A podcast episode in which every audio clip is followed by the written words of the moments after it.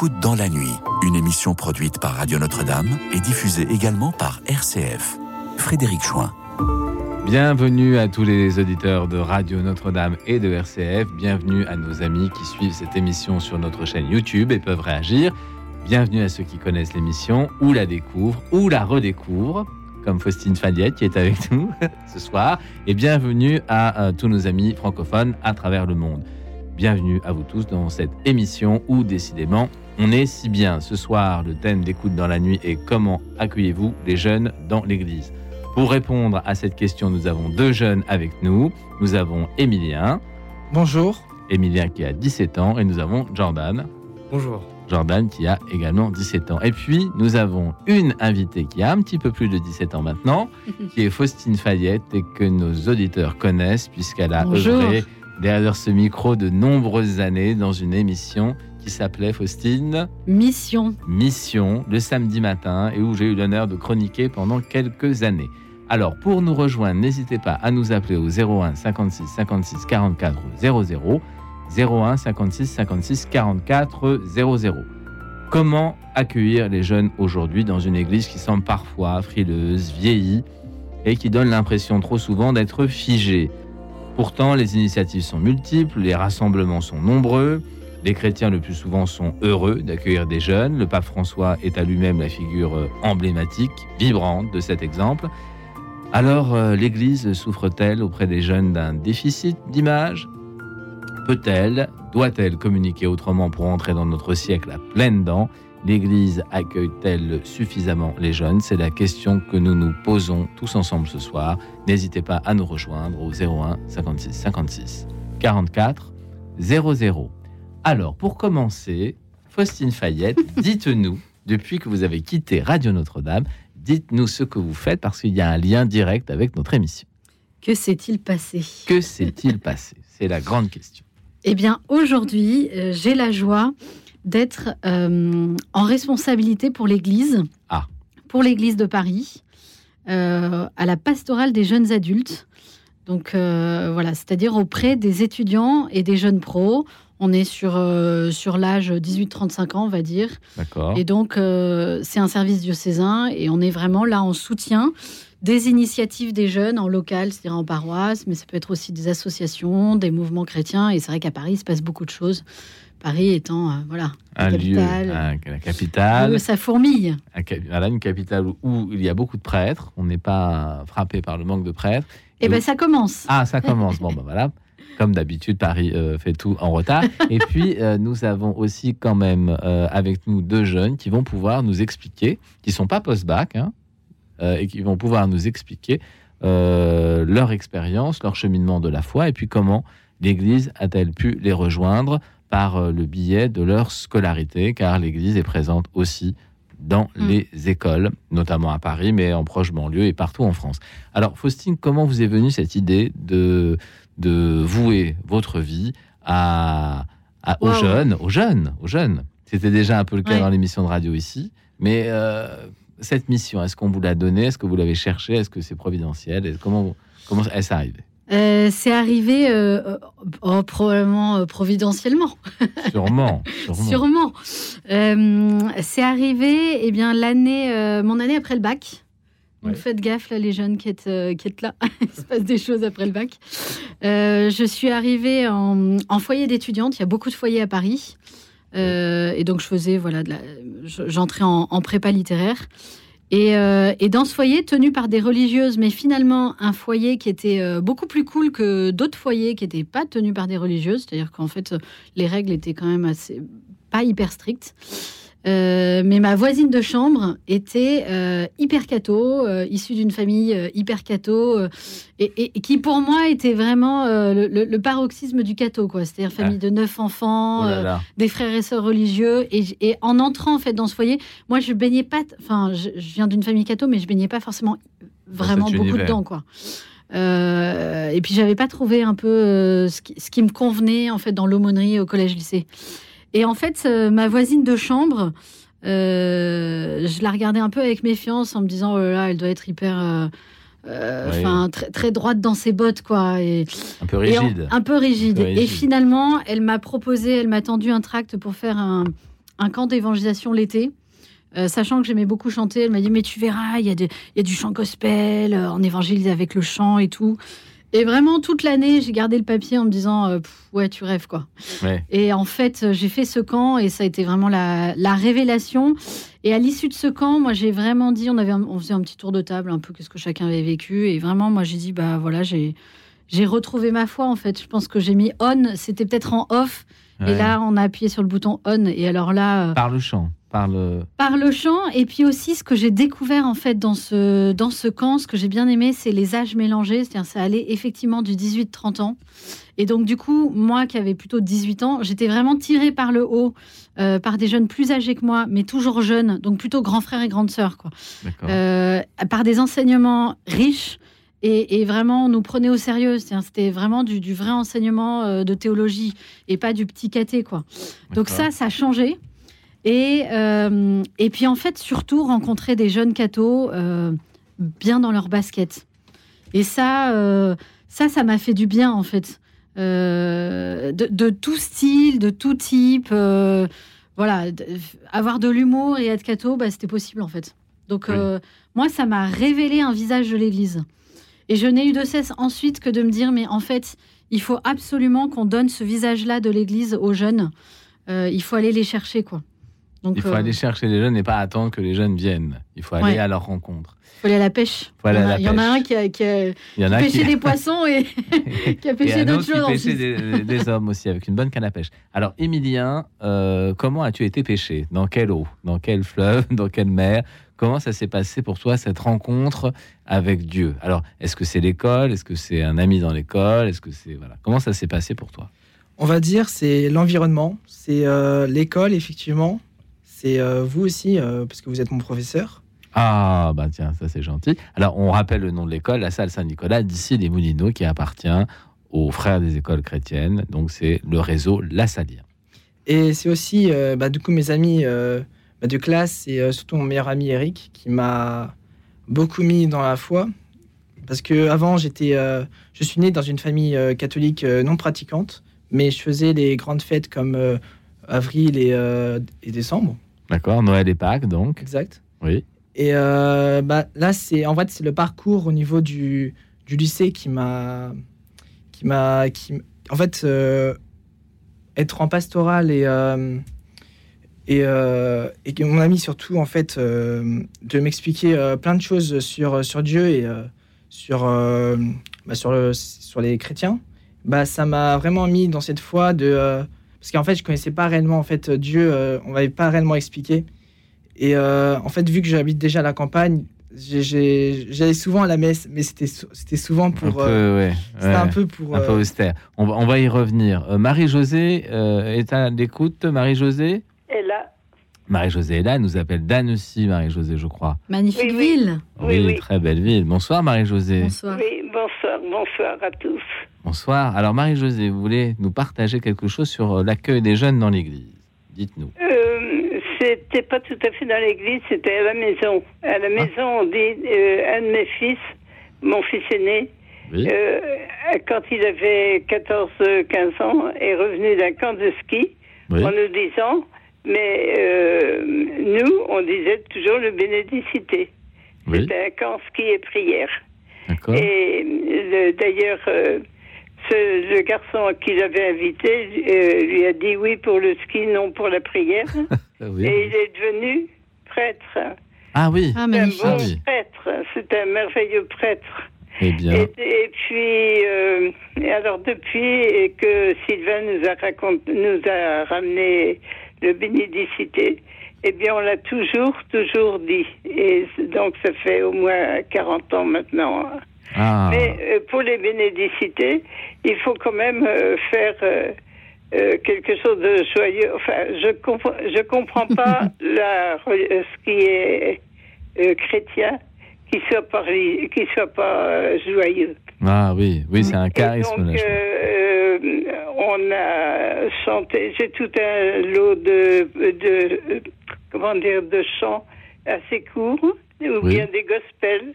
D'accord. de- comment ça s'appelle J'ai décidé de suivre Jésus, Jésus. Oui, oui, je vois. etc. D'accord. Ça, Donc un ensemble de chants qui vous permettent d'exprimer votre joie. Et Oui. c'est vrai que la foi chrétienne est une foi joyeuse.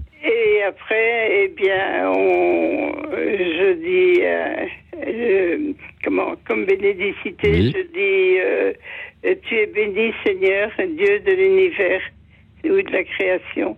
C'est toi qui nous donnes ce repas. C'est le don de ton amour et du travail de tous. Donc c'est Vous vraiment... reconnaissez peut-être. euh, Oui, tout à fait. C'est vraiment, Marie-Josée, un cadeau de votre fils que de, ah oui, que de vous avoir donné Ah oui. cette prière et de vous avoir fait revenir en quelque sorte à la foi. Est-ce que vous avez une question à poser à, à nos jeunes ce soir? Il y a Faustine qui est toujours jeune. Oh, Mais Est-ce que, vous- est-ce que vous avez une question à poser? je crois, Marie-Josée je crois qu'il faudrait qu'il y ait- je crois, enfin ils l'ont peut-être dit, mais il faut qu'il soit hardi. Hardy. Hardi, hardi. ça va euh. Magnifique, ça. Ça va euh, plaire à Jordan, ça. Comment? Hardy. Oui. Hardy, c'est-à-dire avoir un peu d'ardeur à dire sa foi. Oui, euh, et témoigner. hardi, bon, ben, comme dit Bernadette, euh, je ne cherche pas à vous faire croire, mais à vous le dire. hein. Eh bien, euh, merci. Je dois vous le dire. hein. Merci Marie-Josée euh, pour euh, cette intervention et pour ce témoignage. Jordan, être hardi dans la foi, est-ce que ça te parle? Alors, euh, être hardi dans la foi, euh, c'est euh, quelque chose de fort. Déjà, ça exprime euh, le fait de donner euh, aux gens tout ce qui va être euh, sa religion, etc. Qui va être euh, de euh, savoir pousser, savoir donner les choses, savoir exprimer euh, la foi chrétienne, etc. euh, sa religion. Être hardi, ce n'est pas d'avoir peur, c'est euh, d'exprimer euh, sa religion euh, en toute confiance, etc. Euh, sans l'imposer, mais en disant ce qu'on a à dire. C'est ça. ça, sans l'imposer. sans l'imposer. Euh, comment tu as rencontré le- la foi à l'école, la salle Saint-Nicolas d'ici des Moulineaux? Parce que tu connais Emilien, hein, mais co- comment tu as rencontré la foi? Est-ce que c'est le, un peu un parcours analogue? Est-ce que c'est un peu la même chose qu'Emilien ou est-ce que c'est différent? Est-ce que c'est par un ami? Est-ce que c'est le contenu d'un cours? Est-ce que c'est quelque chose qui est venu au fur et à mesure? Alors, moi, mon parcours de foi, ça a tout d'abord commencé par un parcours qui a été euh, plutôt spécial. Voilà. Un parcours qui a été difficile, mais euh, qui m'a permis de rencontrer euh, Jésus, Dieu. Euh, ce parcours, je ne l'échangerai pour rien au monde parce que ça m'a permis de rencontrer Jésus-Christ, Dieu, etc. Marie. Alors, quand tu dis que tu l'as rencontré, c'était avant l'école C'était pendant? moi, je viens de, de famille d'accueil, d'une famille, d'une famille qui n'est pas, qui n'est pas pratiquante, qui n'est pas catholique, qui est plutôt athée. Euh, et cela, je l'ai rencontré grâce à mes, euh, mes années de foyer euh, et grâce à des gens, des gens que je leur remercie tout, leur remercie tout cœur, grâce à une, une dame qui m'a appris le catéchisme, qui m'a appris tout le savoir-faire pour un enfant de 8 ans, le Notre Père, la fête de Pâques, la fête de Noël, grâce aussi à des amis, des amis plus tard au lycée, car malheureusement au collège, je n'ai pas pu suivre, suivre Dieu de plus près. Donc euh, c'est revenu vraiment au lycée, donc euh, c'est tout récent, ça a deux ans et demi, on part sur la troisième année. Et c'est grâce aussi à un ami euh, que mon collègue a cité, Eric Baudéart, que je remercie de tout cœur de m'avoir remis dedans. que nous saluons, Oui, notre cher saluons. Eric, que nous saluons. Euh, L'amitié, c'est quelque chose qui peut effectivement nous faire euh, entrer dans le, le champ, je dirais, de la foi. De l'amitié, on peut passer effectivement à un lieu d'église, comme une aumônerie, en milieu scolaire, une pastorale dans un établissement catholique. Et puis, on peut se rapprocher d'une communauté priante ou bien d'une paroisse. Est-ce que ce parcours, Faustine, vous semble assez clair? Est-ce que c'est ce que vous vivez au quotidien, l'expérience de vos jeunes à Paris? Est-ce que ça ressemble à ça? Est-ce qu'il y a un cheminement un petit peu logique, classique du jeune? C'est clair que euh, le pape François le redisait, je pense que c'était au JMJ de Rio en 2013, il disait il n'y a pas mieux qu'un jeune pour amener un autre jeune à la foi. Et c'est c'est clair. Euh, Il n'y a pas mieux que quelqu'un, et c'est valable pour tous les âges en fait, que quelqu'un qui est notre euh, père, PAIR, euh, no- no- notre, équivalent pour, euh, pour, pour échanger au même niveau et, l'amitié, c'est sûr que ça ouvre des, portes magnifiques parce qu'il y a, il y a cette confiance. Et, et en fait, c'est vraiment, c'est vraiment un cadeau. Euh, et j'aimais bien le, le- le témoignage de, de notre auditrice là aussi. Oui. Ouais, de Marie-Josée qui, je trouvais que la boucle était bouclée quand elle demande aux jeunes aujourd'hui d'être hardis. C'est qu'au départ, son fils a été hardi. Euh, et il a emmené sa famille à, à expérimenter le bénédicité. Et, euh, et- et Dieu sait que ça peut être compliqué dans sa famille ou même chez ses proches amis de d'assumer en fait euh, une rencontre qui, qui peut bouleverser notre vie parce que euh, Jésus bouleverse nos vies quoi. Euh, vrai. Donc, si on le laisse entrer, en fait, hein, Mais ça peut faire peur. Alors, chez et les ça peut faire peur, mais en même temps, et il a aussi cette délicatesse euh, qui, qui- qui n'appartient qu'à Dieu. Oui, bien sûr. Donc euh, oui, ce cheminement de par l'amitié, euh, c'est- vraiment, c'est vraiment le beau chemin pour aller euh, pour aller vers Jésus. Est-ce que, est que certains moments euh, privilégiés, euh, certaines rencontres, certains pèlerinages, certaines initiatives menées par l'Église sont propices à ce que la foi se développe chez les jeunes? Faustine, est-ce que vous avez vu Mm. ça, par exemple, en revenant des JMJ où vous étiez cet été? Au Portugal, je crois Alors d'abord, je vais faire un premier témoignage, c'est que j'ai rencontré mon mari Ah. grâce au JMJ. Ah. Mais euh, la, la chose, c'est que lui n'est pas allé au JMJ. Mais on Ah s'est bon rencontrés après coup parce que son colloque, moi j'étais journaliste à l'époque euh, Oui, pour, euh, j'étais à moitié Radio Notre-Dame et moitié pour le diocèse de Versailles. Et, et j'étais allée, j'étais allée couvrir les JMJ de Rio. Et dans le groupe que je suivais, il y avait le, le colocataire de celui qui est devenu mon mari et qui n'était pas chrétien. Ah, Donc il y a eu tout un, tout un tout un cheminement. cheminement Et on sait, et d'ailleurs il y a des chanteurs qui, qui s'en sont gentiment amusés, on sait qu'il se passe des, des rencontres dans ces grands événements.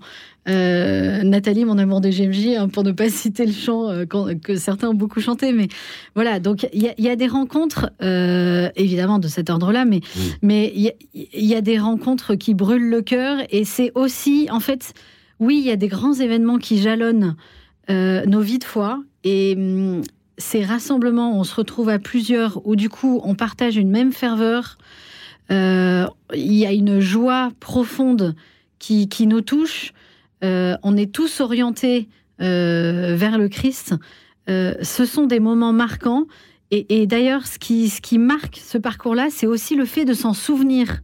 Et c'est parce qu'on s'en souvient aussi que ça nous marque. Faustine, transition toute trouvée, car tout le pays, c'est un chant des GMJ. Ah, yes. C'est cette année? C'est au- les GMJ Ouais, du Portugal? les JMJ, les JMJ du Portugal, ouais, ouais, à Lisbonne. Une très belle euh, initiative, une très belle commande du, du service national euh, de la conférence des évêques de France, Tout euh, le pays. ouais, qui Eh a ben, fait on- faire ce, ce chant. On va écouter ce chant et euh, on le commentera au retour. Tout le pays, chant des GMJ de cette année. Écoute dans la nuit, une émission produite par Radio Notre-Dame et diffusée également par RCF. Cette fois c'est pour la vraie,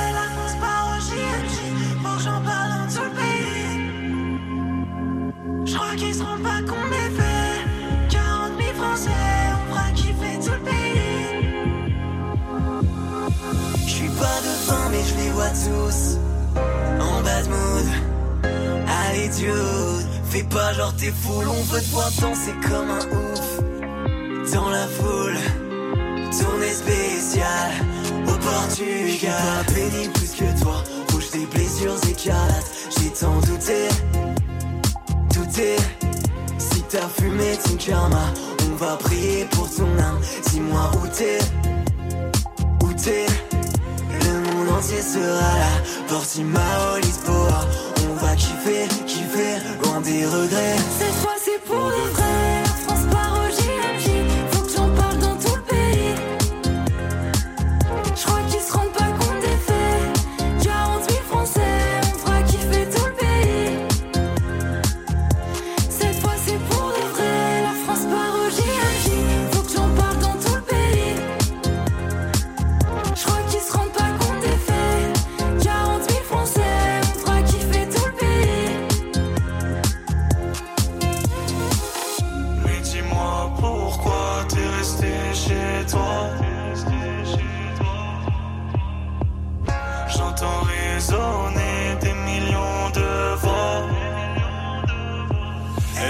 Elle a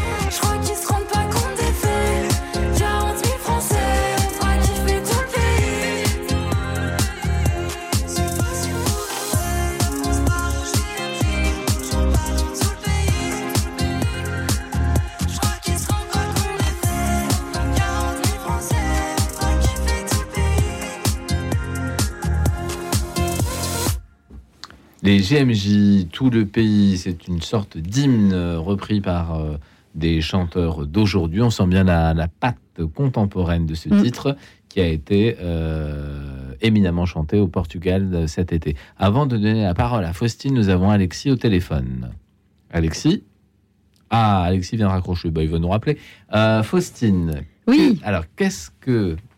Comment a-t-on vécu les GMJ au Portugal? Qu'est-ce qui a été vraiment euh, fort à Lisbonne euh, cet été? Euh, D'abord, c'était des GMJ assez attendus, hein, parce que évidemment, comme beaucoup d'événements, ça avait été décalé. Donc, ça faisait un, paquet de, temps là qu'il n'y avait pas eu de grand rassemblement comme ça. Il s'est vécu. Alors déjà. Il s'est vécu vraiment des très belles choses et je pense que pour l'Église de France et pour les jeunes de France, il y a vraiment un tournant. Ah, Il y a vraiment un tournant. Parce que là, y, il y a aussi une succession d'événements euh, entre les GMJ de Lisbonne, où il y a 40 000 Français. D'ailleurs, la chanson le dit. Et ça, pour la petite anecdote, quand ils ont écrit les paroles, ils gageaient pas forcément. Ils ont vachement hésité entre mettre 30 000 ou 40 000. Parce qu'au départ, ils visaient 30 000. Puis finalement, ils se sont dit, allez, on met 40 000. Et puis, il y a eu 40 000 Français. Donc, grosse délégation. C'est une grosse délégation. Grosse par au délégation. du monde. Ouais. Et puis, euh, il y a eu, pour la première fois, ce qu'on ce qu'on a appelé la matinée des Français. C'est-à-dire qu'il il y a eu euh, le, premier jour euh, vraiment des journées euh, euh, JMJ à Lisbonne. Il y a eu une matinée en fait où tous les Français ont été rassemblés avec une, une grande scène, avec des magnifiques témoignages. Euh, vraiment bravo, euh, voilà, au service national qui a monté ça. Et ça s'est terminé, et ça c'était vraiment magnifique. Ça s'est terminé par une très belle prière des évêques bénissant les jeunes, se levant dans l'assemblée pour euh, leurs engagements, pour euh, prière sur les vocations. Enfin voilà, tout un, euh, tout un tas d'intentions de prière. Et c'était vraiment, euh, voilà, il y avait- quelque chose, je pense, d'une d'une communion en fait entre les jeunes à ce moment-là qui était très belle. Euh, donc voilà, il y, a un tournant parce qu'il y a eu ces JMJ très fortes qui ont, qui ont, je pense, aussi beaucoup marqué les, les évêques. Il y a beaucoup d'évêques qui, qui y sont allés. Ouais. Nous, on a eu aussi quand même la venue du pape euh, Alors. en septembre. Alors oui. Et, et- et en fait, euh, vraiment, on peut saluer aussi Marseille qui a, qui a fait un boulot formidable d'accueil du pape. Et, et les jeunes se sont vraiment beaucoup investis aussi, les jeunes de Marseille. Et donc, je crois aussi que ça a beaucoup touché. Il y a eu euh, tout un gros week-end national aussi des jeunes pros à ce moment-là à Marseille. Il y a eu l'appel du pape. L'Église, c'est le, le- cet appel du Todos. Euh, Oui. L'Église est pour tous, tout le monde à sa place. Et ça, c'est vraiment un appel pour les jeunes qui, qui, qui, qui, qui les touche Ah. au cœur parce que on est tous hein, sensibles à, à se dire il faut respecter les uns les autres sans différence machin mais mais mais là je sais pas il y avait quelque chose de, de très fort et peut-être de, de très prophétique pour aujourd'hui Alors, est-ce qu'on peut dire qu'entre le, le Portugal et Marseille, il y a eu un continuum, euh, de, un cheminement Un peu, ouais. entre le. qui se continue aussi avec euh, Together qui a eu euh, Alors, lieu euh, une semaine après En bon français, qu'est-ce que c'est Together Euh, cet événement qu'a voulu le pape euh, à l'ouverture euh, de la session des évêques pour le, le synode sur la synodalité, ça fait plein de mots compliqués là. Oui, synode, synodalité. Bon, on va En tout cas, à nos voilà. oui. Euh, à Rome, le- et, et le pape François a invité les jeunes à venir et il a confié euh, la communauté de Thésée en fait à animer voilà une journée, deux jours je crois, vraiment de, de temps d'échange, de temps de prière. Et puis avec Thésée, on a une, une ouverture œcuménique Oui. aussi et les jeunes, euh, le, le- pareil, l'Église de France a vraiment demandé à ce que chaque diocèse envoie des délégués, des jeunes en délégation de leur diocèse. Donc euh, voilà, à Paris, on a, on a envoyé deux jeunes et, et en fait, ils sont, ils sont rentrés euh, vraiment très très euh, marquée par cette, euh, cette communion. œcuménique. Ouais, l'expérience œcuménique de l'ouverture très marquée par le fait que des protestants pouvaient prier pour ce que vivait l'Église catholique. Magnifique. Euh, Il y a eu un temps de louange à Saint-Jean-de-Latran, paraît-il, euh, sublime, Formidable. vraiment qui a, qui a Habitué. porté tout le monde. Donc voilà, une succession d'événements. Et puis là, on arrive ce week-end. euh, euh, voilà, week-end du Christ Roi. Donc vous savez, c'est le, derni- le dernier week-end en fait avant le début de l'Avent. Liturgiquement, c'est la fête du Christ Roi. Christ Oui. Roi dans nos vies. Et ce week-end, là, depuis trois ans, en fait, le pape François a, a donné dans ses, dans ses orientations euh, pour les, pour les JMJ, en fait, il a déplacé, si vous voulez, les journées mondiales de la jeunesse, en fait, se fêtent chaque année. Oui. On le sait pas très bien Non. parce qu'on parle beaucoup des, plutôt de l'édition internationale qui se passe tous les 2-3 ans. Mais chaque année, euh, comme il y a la journée de la paix, euh, voilà, euh, il y, a, y a ces JMJ qui se vivent aussi en diocèse. Alors, on va y revenir parce que effectivement, pour le public, les GMJ, c'est toujours loin. Mm. Et puis, on se rend compte qu'il y a des continuités, hein, un cheminement qui se fait à l'intérieur des diocèses, dans les pays. Euh, Alexis est revenu. Bonsoir. Bonsoir, Alexis. Bonsoir Alexis. On s'est perdu, mais on se retrouve. Alors, Oui, oui, oui. Euh, merci de la, Alexis, merci oui. de la téléphonie. Oui. Alors en fait, euh, bah, c'est un vieux jeune qui vous parle. un vieux jeune. de- Un Qu'est-ce vieux que jeune de c'est un 40 vieux jeune 41 ans, Oh, ça va encore. oui, qui a été au JMJ à, à Rome, Oui. première JMJ, euh, et puis qui est resté euh, fidèle à sa foi. Donc voilà, moi je suis aujourd'hui, j'ai 41 ans, euh, je travaille, je suis dans le monde, mais je vois bah, tous les changements que ma génération a vécu. Oui. Et quand je vois un jeune aujourd'hui, je repense à ce qui m'a été dit quand j'ai quand j'étais jeune converti. Alors en fait, moi j'étais au lycée à Narbonne, et puis il y a un franciscain qui était aumônier du lycée où j'étais, et il n'a pas mâché ses mots pour m'annoncer la foi. Il m'a dit que je vivrais des combats, que j'aurais des choix à faire, Mhm. et que la foi chrétienne c'était pas euh, une traversée en eau douce. Oui. Et j'ai accueilli ces paroles. Et aujourd'hui, alors voilà, c'est c'est peut-être pas très enjoué comme propos, mais en fait, Non. si je vois un jeune aujourd'hui, Vous Moi, allez lui dire attention, ça va être un chemin de souffrance. hein, Ne t'inquiète non, pas. mais j'ai pas envie de lui mentir. Euh, et, et en fait, j'ai- il y, a- il y a une personnalité qui m'a beaucoup touché, euh, qui était proposée d'ailleurs au JMJ. euh, je crois que c'était au JMJ de Cologne, mais je suis pas très sûr de moi. Mhm. Euh, c'est Edith Stein. Mm. Oui, Mm. bien sûr. Euh, oui. Sainte Thérèse Bénique de la Croix, euh, carmélite, euh, originaire euh, du monde euh, hébreu, euh, martyrisée à Auschwitz avec, euh, avec tous les souffrants de, de la Seconde Guerre mondiale. Et elle a des mots très forts que je voudrais citer rapidement. Oui. Euh, Aujourd'hui, le Seigneur nous regarde. Euh, Veux-tu garder la fidélité au crucifié? Réfléchis bien, car le monde est en feu. Le combat entre le Christ et l'Antéchrist bat son plein ouvertement. Si tu te décides pour le Christ, il peut t'en coûter la vie. Réfléchis bien aussi à ce que tu promets. Oui, Alexis. Alors ça peut, ça peut être un petit peu pour un, Le pour un jeune, qui, oui, pour Ouais. un jeune qui débute, ça peut être un petit peu dur quand même. Mais hein. justement, je, crois que la force de l'engagement chrétien, non, mais il faut pas être euh, fataliste, mais la force de l'engagement chrétien, euh, c'est de se décider. Et quand je vois des jeunes aujourd'hui, j'ai pas envie de leur annoncer une foi tiède, j'ai envie de leur annoncer une foi vaillante. Oui, hardi, comme disait Voilà. Marie-Josée. Oui, Exactement, parce que c'est vrai que le monde est en flammes. On peut pas. on peut pas nier. on Alexis, est-ce que vous Voilà. aimeriez poser une question à un de nos deux jeunes ou, ou simplement transmettre un petit message Oui, ou- je, ou un je veux bien demander à ceux qui sont là, Oui. qu'est-ce que vous pensez de cette parole Le monde est en flammes.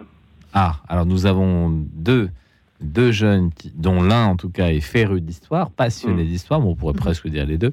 Alors, euh, Jordan, tu veux répondre? Alors, Est-ce que le euh, monde te semble en flammes Alors euh, oui, déjà tout d'abord, euh, bonjour euh, Alexis. Bonjour. Euh, le monde est en flammes. C'est euh, ces deux mots qui sont très forts euh, parce que euh, ça représente un peu le monde qu'on peut subir en ce moment, avec euh, malheureusement toutes ces atrocités de guerre, euh, des religions qui se comportent un peu mal euh, ensemble, je veux dire, avec les conflits qu'on peut avoir par exemple en Israël malheureusement. Euh, le monde est en flammes, c'est de très belles paroles qui sont émouvantes. Euh, je dis très belles paroles. Pourquoi? Parce que c'est des paroles qui déjà disent des choses qu'on a aujourd'hui, des choses qu'on avait aussi avant, des choses euh, qu'on a presque eu tout le temps. Voilà. Euh, et c'est des paroles aussi pas mâchées, donc euh, aussi qui nous montrent euh, les choses qu'on a. Euh, c'est pas des paroles qui sont, comment dirais-je, sont euh, ça, c'est sûr. voilà, incarnées. C'est Oui, pas des incarnées. paroles qui Non, vont être euh, cachées. Oui. Va- Alors, est-ce que la foi permet de vivre ce- ces réalités de façon un peu particulière ou est-ce que ça change pas grand-chose?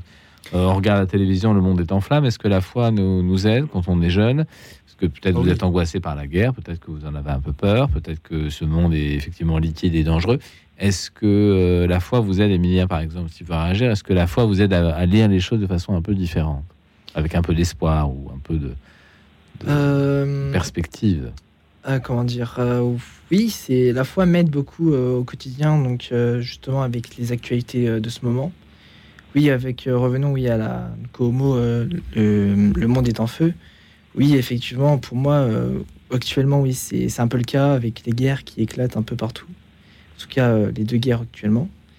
Et euh, et oui c'est euh, la foi oui euh, m'aide en tout cas vraiment beaucoup au quotidien de de voir ce que ressentent les gens, les, les personnes en tout cas, et euh, de voir aussi que des religieux, des religieux peuvent se faire euh, massacrer, ou même des religions. Maintenant, ça va faire. euh, je vais pas non plus Oui, rentrer oui, dans beaucoup des. de gens peuvent être tués pour leur foi, voilà. oui, c'est vrai. Oui. Ça va faire des guerres de religion maintenant. Donc euh, pour moi, Alors, j'espère que non, mais J'espère que non, mais certaines voilà. personnes voudraient que ça le devienne, ce- cette chose affreuse qui est des, des guerres civilisationnelles. Euh, Alexis, euh, merci de votre appel. Est-ce que vous voulez ajouter un petit mot, un Eh mot ben, d'espoir pour nos jeunes Oui, Mhm. écoutez, euh, la, la foi c'est merveilleux, c'est un Ah. chemin de lumière. Euh, c'est un combat, mais c'est un chemin de lumière. Alors c'est ça qu'il faut garder. Euh, les, les occasions ne manquent pas de, de témoigner de sa foi, de, de montrer sa vaillance au combat. Et je crois que ça donne, ça donne aussi une espérance, c'est que le, le monde est- n'est pas, n'est pas condamné par les flammes. Ah, Il est appelé à euh, être sauvé. Et voilà l'espérance de la foi chrétienne. Changer les flammes des guerres horribles par la flamme de l'Esprit Saint en nos cœurs, par exemple. Exact. Amen. Merci, Alexis. Merci. Merci pour votre appel. Euh, Faustine, on revient sur nos JMJ. Les JMJ, ça n'est pas toujours à l'autre bout du monde, même si les prochaines JMJ seront assez lointaines, puisque ce sera à Séoul, mais ça se vit aussi dans nos diocèses, ça se vit à Paris ce Et week-end. ça se vit à Paris ce week-end. Euh, oui, donc le pape François, il y a quelques années, a décidé de décaler en fait la date des JMJ qui se vivent localement, euh, comme il appelle euh, la dénomination dans les églises particulières, c'est-à-dire lo- localement. Et c'était avant au week-end des Rameaux pour ouvrir un peu euh, voilà, la, semaine sainte. Et maintenant, c'est au Christ roi. Et en fait, il, explique hein, tout simplement, c'est un appel aux jeunes à dire accueillez le Christ, accueillez le Christ en vous, accueillez-le comme roi dans vos vies. Je le cite. hein. C'est un roi qui est venu pour sauver. Sans lui, il n'y a pas de vraie paix, pas de vraie réconciliation intérieure, pas de vraie réconciliation avec les, hommes. Sans son royaume, la société elle-même perd son visage humain. Sans le royaume du Christ, toute véritable fraternité et toute proximité authentique avec ceux qui souffrent disparaissent. Donc ça, c'est les orientations pastorales pour la célébration de cette journée mondiale. Donc chaque diocèse, voilà, euh, ch- choisit un peu de, de vivre ça euh, selon différentes modalités. Nous, à Paris, euh, ce qu'on a choisi cette année, donc selon le thème qui nous est donné par le pape, le thème de cette année, c'est joyeux dans l'espérance. Ah, oui. On est en train de marcher vers ce jubilé pèlerin de l'espérance en 2025. Donc joyeux dans l'espérance en 2023. Et voilà, on propose une après-midi pour tout le monde, pour tous les jeunes, euh, les 18-35, autour de Mets de la joie dans ta vie. Donc avec euh, de la louange, donc ça se passera aux missions étrangères de Paris. Oui. On a la Les possibilité d'avoir des voilà au MEP, d'avoir des belles salles, un beau lieu. Euh, et puis il y a, il y, a, il y y a un sens, euh, enfin voilà, de- dans quelques années on partira en Corée à Séoul et c'est vrai que voilà, les missions étrangères. On se sont- nourrit, voilà. on se tourne déjà un peu vers l'Asie. Ouais. Euh, donc de la louange, du témoignage, des ateliers autour de la joie dans nos vies, c'est-à-dire la joie de l'engagement, la joie du service, la joie de la mission, euh, la joie dans le dépassement de soi, avec aussi un peu euh, euh, dans, dans le viseur euh, les Jeux Olympiques. On va, on va continuer à en parler parce que Marie est au téléphone. Ah Marie. Marie, Bonsoir Marie. Marie, qui nous appelle de Toulouse. Allô, oui, bonsoir. Oui, bonsoir Marie. Bonsoir. à toute l'équipe. Bonsoir. Voilà, Bonsoir. moi je Bonsoir. vous appelle, je ne sais pas si je suis vraiment dans le... Voilà. Et je vous appelle parce que, vous voyez, moi je suis, j'étais musulmane. Et Oui, vous étiez musulmane, oui. Oui, donc... euh, Donc vous n'êtes plus. mais le problème, c'est que, vous voyez, la famille, etc., je faisais beaucoup de songes. Évidemment, on me disait, oui, il faut rester avec Mohamed, Mohamed, parce que le Christ, etc., euh, c'est pas bon et tout.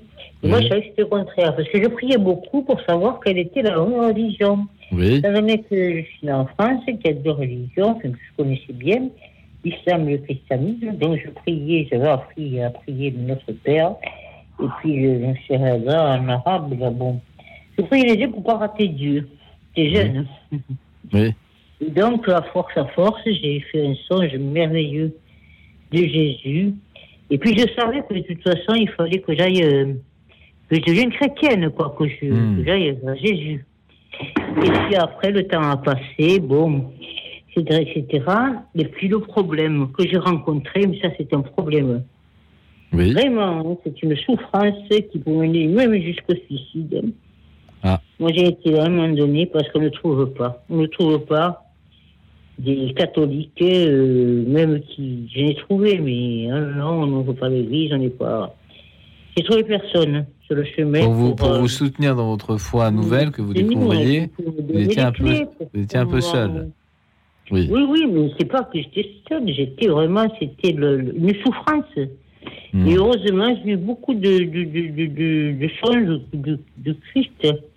J'allais que j'étais à Paris, j'allais à rue du Bac, etc. Oui, euh, à la Et chapelle puis, de la euh, médaille J'ai miraculeuse. fait une dépression, et puis mon médecin, il m'a dit, il faut aller voir une psy et tout. Parce que Alors, Marie, vraiment Marie. Marie, on ne pourra pas euh, relire toute Non, pas de votre foi, mais est-ce que, est que vous auriez quelque chose à dire à nos deux jeunes qui sont là? Par rapport à votre foi, à la difficulté que vous avez eue une Oui, chose très rapide. oui, c'est que cette psy, elle faisait l'accompagnement de, des adultes. C'est elle Oui. qui m'a dit d'aller à l'église et de voir un prêtre. Et c'est comme ça, en fait, que j'ai débuté. Après, j'ai rencontré des chrétiens, etc. etc. Oui. Et là, après, c'était le baptême depuis euh, en 2001. Ce que je voudrais dire aux jeunes, oui, c'est que vraiment, il faut parler de sa foi. Il faut parler Mhm. parce que vous êtes jeune. Vous avez- il faut transmettre cette foi. Mais dire aux gens, hein, aux gens, vous allez prendre de l'âge, etc., dire aux gens, à vos enfants, à tous les gens qui vous entourent, que quand quelqu'un vient, il faut l'ouvrir- lui ouvrir le chemin, il faut l'aider. C'est Il faut très l'accompagner. d'une région à une autre, on risque notre vie.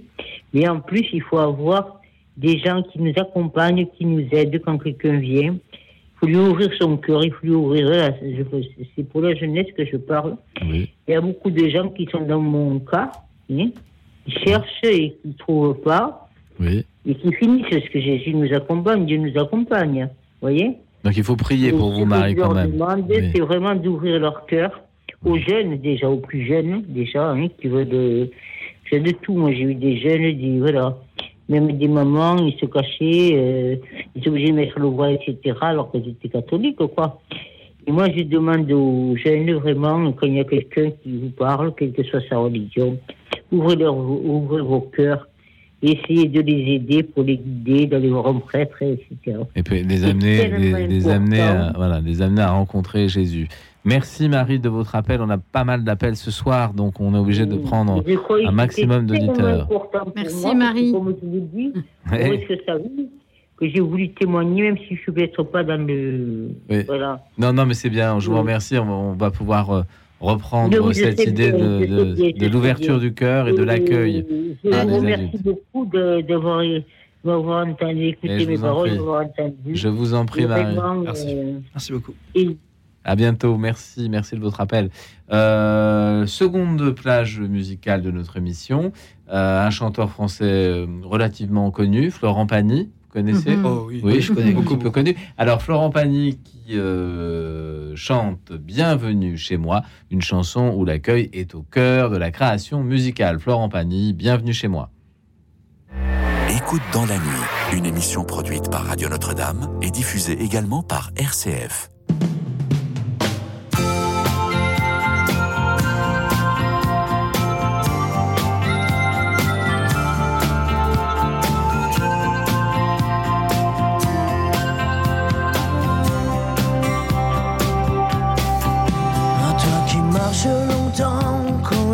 Lui fait rage quand partent les ans. Quand la rue te vole tes nuits, quand c'est toujours dimanche, tant pis. À toi qui cherches un abri, qui donnerait tes mains pour un peu de travail, qui essaie de rester fier quand tes chaussures s'écaillent. Y a toujours un poème pour le destin qui te blesse. Quelqu'un qui t'aime pour les regrets que tu laisses. Si tu peux rester le même, toi qui changes tant d'adresse, tu seras bienvenu chez moi. Bienvenue chez moi pour partager l'ivresse, les doutes, les peines et les joies. Bienvenue chez moi, tu seras bienvenu chez moi. Si tu n'abandonnes pas, tu vaux plus que ce que tu crois.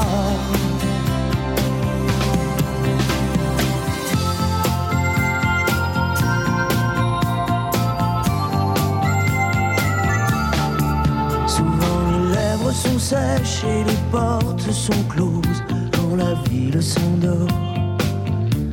Quand le corps est fatigué, quand la solitude brûle plus fort. À toi qui mérites mieux que les barreaux solides, communique des corps. À ces rires invisibles qui ne te réveillent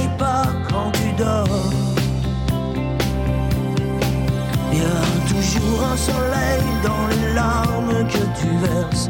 Et quelqu'un qui sait ta patience et ta tendresse. Toi qui restes fort et droit devant les murs qui se dressent. Oh, sois le bienvenu chez moi. Bienvenue chez moi. Sans or et sans promesse, je tends à apprendre de toi.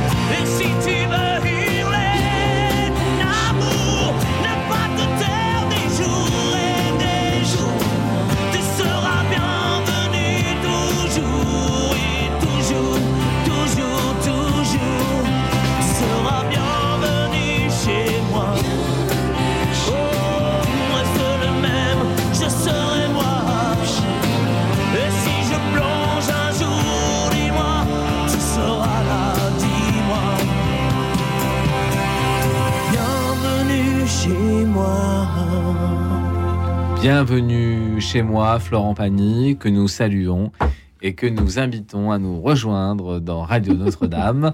Ça, ça serait chouette. Ah là, ce serait super. On pourrait chanter tous les deux quand il le voudra. Et Alexis sera même très heureux de l'entendre chanter en direct. Voilà, nous avons ce soir Corinne. Corinne avec nous qui nous appelle de Douai. Oui, oui, bonsoir, bonsoir Frédéric, bonsoir, Bonsoir. à vos invités. Bonsoir, Bonsoir, Corinne. Bonsoir. Bonsoir. Ensuite, ça, j'écoute aussi. Et euh, alors, euh, pour euh, comment la, la formulation de la, la question, c'est l'Église pour moi avec les jeunes, c'est ça? Mais comment, comment accueille-t-on les jeunes aujourd'hui dans l'église? C'est ça la question. Oui, comment Oui. accueillir les jeunes dans l'église? Eh oui. Bah, En fait, notre société, elle est, elle est fort, euh, comment dire, euh, c'est pas une critique, hein, c'est une constatation. C'est que euh, on met les jeunes d'un côté, on met les tel, tel âge souvent euh, en, en compartimenté, et, et euh, de pair à pair, c'est c'est vrai que c'est chouette de, de, de voir les jeunes là-bas. euh, Au JMJ. à- au JMJ et puis tout ce qui se fait comme ça. Et mais de père à père, c'est bien, mais l'humanité, elle est faite d'intergénérationnel. Oui. Et comment, dans notre société, pouvoir brasser et que chacun y trouve son compte dans, dans cette, cette intergénérationnalité. Et Oh, c'est pas facile à dire ça. Ah non, Intergénérationnalité. Et alors, Corinne, est-ce que, vous, est-ce que vous pensez que dans les paroisses, en ville, euh, sans être forcément des paroisses qui ont une grosse aumônerie, ça peut Mhm. arriver, mais pas forcément, est-ce que vous trouvez que le, le côté intergénérationnel, justement, n'est pas tout à fait assuré? Est-ce que vous pensez Alors- que l'Église est un peu vieillissante ou Euh, fracturée ou morcelée? Non, je voudrais pas critiquer l'Église, mais je voudrais vous partager l'expérience que j'ai faite avec ma fille. Parce que je faisais l'école à la maison et, hum, et je savais pas comment vraiment lui parler de la religion sans être euh, raconter des histoires comme ça, mais que ça, ça puisse être int- intégré à sa manière dans cette dans, ce, dans, dans, son, dans son univers et dans notre univers. Donc, euh, le, on a regardé la télé, plutôt pas la télé, mais le film Marie de Nazareth. Je suis assez fan de ce film. Donc, elle regardait et puis elle était. euh, euh, Voilà, ça parle vraiment de l'histoire de Jésus. Donc, euh, bon. euh, c'est bien, c'était aussi adapté à son âge. Après, euh, à la mort de son grand-père, ben il y a eu l'Église. C'était un peu, donc elle dessinait des croix. Elle, euh, on allait à l'église et bon, elle était très, très, comment dire, intriguée par tout ce qui se passait à l'église, mais très captivée parce que même les messes de, euh, hebdomadaires là, qui sont pas toujours avec beaucoup de chants, ben elle écoutait, elle serrait son petit âne et c'était intéressant de voir Mon comment petit âne gris. par son petit âne gris. En, en- en- vous savez, elle avait un petit âne en peluche. Ah oui, et elle bien. serrait contre elle comme bien. ça. Elle Alors, vous avez essayé, Corinne, donc d'accompagner votre fille. Et quel âge a votre fille aujourd'hui? Ah oui, mais bon, c'est voilà, elle a 26 ans, Ah. mais mais comment dire, euh, c'était c'était vraiment quelque chose qu'elle vivait très fort. Bon, comment parler maintenant de sa foi, je peux pas vraiment, mais elle a elle a, gardé elle a- la- elle a gardé quelque chose de la foi dans sa vie ou pas, pas beaucoup Bon, c'était un peu compliqué notre histoire, et hum, mais Alors, Corinne, qu'est-ce que vous voudriez euh, transmettre à nos jeunes qui sont là et qui vous écoutent? Ben, ce que je voudrais transmettre, c'est comment vivre, y- y vivre cette euh, intergénérationnalité dans, euh, dans la foi. Parce que j'entends qu'on parle beaucoup de, de, de JMJ, tout ça. oui. C'est très des belles expériences parce que je trouve que c'est vraiment chouette ce que le, que le, la, la papauté a propose aux jeunes parce que ça donne vraiment du punch euh, et vraiment de l'énergie. Oui. Mais comment, ben voilà, comment ils vivent quand même cette société tous les jours, quoi, dans, dans le quotidien avec euh, la diversité des âges et des expériences et des. Eh bien, on va leur demander, on va leur Voilà. demander, Corinne. Alors, Émilien, l'intergénérationnalité, comment tu la vis dans l'Église? Bah, je trouve ça euh, bien d'ailleurs, parce que euh, justement, on voit des personnes de tout âge et euh, ça nous permet aussi de voir les différents avis euh, de leur, ah, les différentes foi, on va dire, des, des, des personnes. Est-ce que, ça- est-ce que ça te fait un peu peur? Est-ce que tu es à l'aise? Est-ce que. voilà. Non, non, ça, non, je, bah, je suis à l'aise, mais pas trop non plus. Mais Oui, respectueux, Je suis quand même respectueux. Respectueux, bien mais, sûr. euh, mais non, mais je trouve ça vraiment, bah, je trouve ça c'est vraiment un bon côté de Une l'église. richesse. Oui, une richesse. ouais. Jordan, qu'est-ce que tu en Alors, euh, penses? moi, ce que je pense euh, des plusieurs générations euh, mélangées euh, dans euh, bah, la religion chrétienne, euh, je pense que déjà c'est un bon euh, point, euh, parce que déjà on peut avoir tous les avis, on peut en parler, etc. Euh, comme un, un enfant de 6 ans avec un enfant euh, de 17 ans, ils vont pas avoir le même avis, etc. Et surtout pas le même point de vue. Donc voilà, ça peut être bien. La même maturité. Euh, c'est ça, c'est ça. Oui, c'est ça. Euh, Il y a des points aussi, par contre, qui peut être aussi, euh, je dirais, négatifs, parce que bon, il n'y a pas la même maturité, etc. Mais normalement, c'est, euh, disons que dans la foi, on sait se gérer, etc. On est respectueux. euh, voilà. Ça peut créer du lien. Oui. Ça peut créer du lien. Et, euh, et surtout que j'ai vu des personnes euh, qui sont euh, plus petits que moi, moi qui ai, qui ai 17 ans, et qui sont carrément plus cultivés sur la foi que moi, alors que j'en ai 17 ans. Donc on peut en, on peut en apprendre Mhm. par des gens qui sont euh, d'un âge moindre euh, qu'une personne euh, par exemple, une personne qui a 40 ans, euh, peut-être qu'il va apprendre plus avec un perso- une personne qui a 20 ans. Bah, 40 ans, on n'est pas âgé.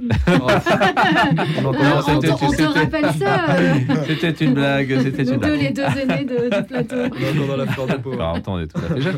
Euh, Corinne, Corinne euh, merci en tout cas de votre appel. Ça nous a permis de, de réagir sur le fait de, de l'intergénérationnalité. Et puis on va demander à Faustine ce qu'elle en pense, puisque je, je sais qu'au JMJ, euh, il y a beaucoup de jeunes évidemment. Et comme vous le disiez, Corinne, ça donne la pêche à toute l'Église, mais il y a aussi beaucoup d'adultes qui les accompagnent. hein. C'est un voyage aussi où les adultes sont mobilisés. Merci Corinne pour votre appel. Oui. Parce que c'est vrai que cette petite qui était là, euh, la plus petite, toute petite, dans des messes où il y avait euh, ben, beaucoup de têtes euh, blanches, quoi. Oui. Et, et elle trouvait son compte. Alors que c'est une petite qui était dynamique et tout ça.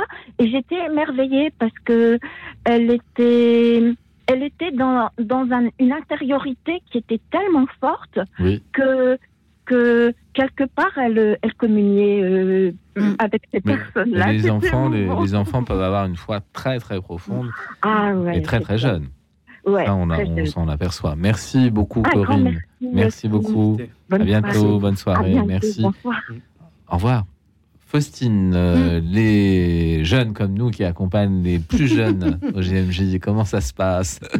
Comme- Parce que c'est un voyage où on parle beaucoup des jeunes, évidemment, mais il y a aussi tous les adultes autour d'eux Ouais. qui euh, prennent du temps, qui euh, de temps en temps sacrifient leurs vacances, euh, Ça, ouais, leur vie de clair. famille. Comment ça se passe? Euh, ça se passe bien, Ah, en général.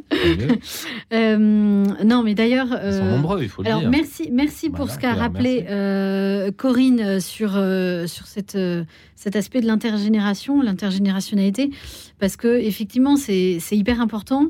Bien sûr qu'il y a des besoins spécifiques à chaque âge et à chaque chemin aussi, parce qu'il y a les âges, mais il y a aussi les parcours de vie. Et euh, on peut avoir 70 ans et être tout neuf dans la foi. Et, et- et on peut avoir 15 ans et être déjà euh, Un peu vieux dans la foi. Oui, un peu vieux dans la foi. En fait, être déjà un peu assis sur ses convictions et pas se remettre en cause. Euh, donc, Ouais. euh, donc voilà, il y, a- il y a des parcours, il y a les âges et puis il y a les, les parcours de foi. L'intergénération, il y, a- y y quelque chose qui est, qui est très beau, qui est de, de se souvenir que certes, peut-être parfois dans les, dans les églises, il y a beaucoup de cheveux blancs. Euh, peut-être que parfois, euh, voilà, on, se- on se, on se moque gentiment ou moins Oui, gentiment. Des personnes Euh, âgées. de- Des personnes âgées, de voilà, des bénévoles qui veulent pas lâcher leur mission, de la dame qui fait chanter la messe. C'est bon, on aimerait bien que ça soit, toujours très, très, voilà. très bien, oui. Oui, Oui, oui, ça certes, tout ça, Ça existe. ça peut énerver, ça peut agacer, mais il y a quelque chose de très beau derrière qui est la fidélité dans la foi, en fait. Moi, c'est quelque chose que j'ai appris un peu au fur et à mesure et, qui nous apprend que, bah oui, peut-être que cette dame qui a euh, euh, 60, 70, 75 et qui s'accroche peut-être à son micro pour faire chanter, bah, peut-être qu'elle s'accroche, mais en fait, elle a une fidélité à la foi, elle a une fidélité dans sa pratique que peut-être nous, d'une autre, d'une autre génération, et je me mets encore un, un petit peu à cheval là sur une, une génération euh, Et demi euh, et demi, ouais. Et demi, ouais. peut-être qu'on a du mal à tenir. Donc il y a- ils ont des choses à nous apprendre. et puis, et puis c'est vrai aussi que euh, là, je pense aux animateurs de chant, Mm. euh, que bah, certaines personnes euh, ont l'air accrochées à leur pupitre, mais elles aimeraient bien transmettre, elles aimeraient bien apprendre, elles aimeraient ouais. bien euh, partager un peu Mm. l'effort euh, pour partir. Et comme elles voient personne, et bien elles restent Ouais. accrochées au pupitre. Parce que euh, c'est vrai que les jeunes ne viennent pas en disant bonjour, je vais euh, chanter avec vous. Et euh, parfois, ça leur ferait plaisir de partager Mm. des expériences de foi. Et ça se fait pas beaucoup. Alors, comment on peut améliorer Alors, ça dans l'église Du coup, je, Ouais. je, je, bou- je boucle ça Boucle parce que boucle. ce que je sais, c'est, enfin, je me souviens quand même que le pape François, il fait beaucoup d'appels sur écouter vos grands-parents. Et Ah il oui, est très vrai. très sensible à ça et il le rappelle très souvent. Vraiment, les jeunes, écoutez vos grands-parents, ils ont des choses à vous transmettre, ils ont des choses à vous dire. Euh, et dans une société où ben, on relègue un peu euh, voilà, certaines générations, euh, voilà, je sais pas trop, mais en tout cas, euh, voilà. Donc, être vigilant à cet appel du pape. Pour revenir sur euh, les animateurs et les, les plus grands jeunes dans la foi, les aînés dans la, dans Oui. la foi et dans la joie d'ailleurs, j'allais dans dire. la foi et la joie qui accompagnent les plus jeunes, qui- Euh, qui, donnent de leur temps parce qu'ils ont vécu des choses. merci à eux parce que et- ben, sans, sans eux, il n'y a pas de jeunes qui part au GMJ. Sans eux, il n'y a pas de groupe qui se constitue. Donc euh, là, euh, donc euh, les le- ouais. on les remercie. Le diocèse de Paris, là, ce qu'on a, ce qu'on intègre en fait dans notre journée des JMJ en diocèse. Donc samedi, je rappelle, ça démarre à 15h aux missions étrangères de Paris. C'est la rue, la rue, l'arrondissement. 128 rue du Bac, magnifique rue. Ah, magnifique rue, parce qu'on peut aussi Tout près de la chapelle de la voilà. médaille miraculeuse. Et puis, à métro, bah, rue du Bac, euh, métro rue Ouais, du Bac, c'est voilà. bien. Voilà. C'est pas loin du Lutetia, on peut aller prendre un verre. On se fait une super journée. c'est quand même génial. Non, non, c'est une très belle. Retrouvons-nous tous Tessia pour chanter un Ah, chapelet. Voilà, c'est merveilleux, merveilleux. Voilà. Donc jusqu'à 18h30 pour tous les jeunes. Et à partir de 18h30, on a calé un- un- une deuxième partie de, de cette journée, 18h30, 20h30, pour, pour les responsables de groupes GMJ, pour tous ceux qui ont pris des responsabilités au GMJ, pour euh, tous ceux qui ont porté ces groupes-là, pour les remercier et puis pour, euh, pour relire avec eux cette expérience. Qu'est-ce qu'ils ont découvert? Qu'est-ce qu'ils ont appris? Euh, Qu'est-ce qu'ils ont appris des jeunes qui sont partis au GMJ et, et- des liens se tissent entre les générations, après les GMJ, entre les accompagnateurs, les Je animateurs. pense et que ça change des choses dans les paroisses quand même. Il y a, il y a- il y a quand même l'un et l'autre euh, s'évangélisent mutuellement. Ah, ouais, ça c'est assez beau. Les rencontres intergénérationnelles et des relectures aussi. Mm. C'est important de relire euh, après avoir fait un tel voyage, Mm. de ne pas se retrouver tout seul dans sa paroisse isolée, de continuer à vivre des choses ensemble. Euh, nous arrivons à la pause méridienne, à la première heure de notre émission. Pour nous rejoindre, composez le 01 56 56 44 00. 01 56 56 44 00. Écoute dans la nuit, le thème de la soirée. Comment accueillez-vous les jeunes dans l'église? À tout à l'heure.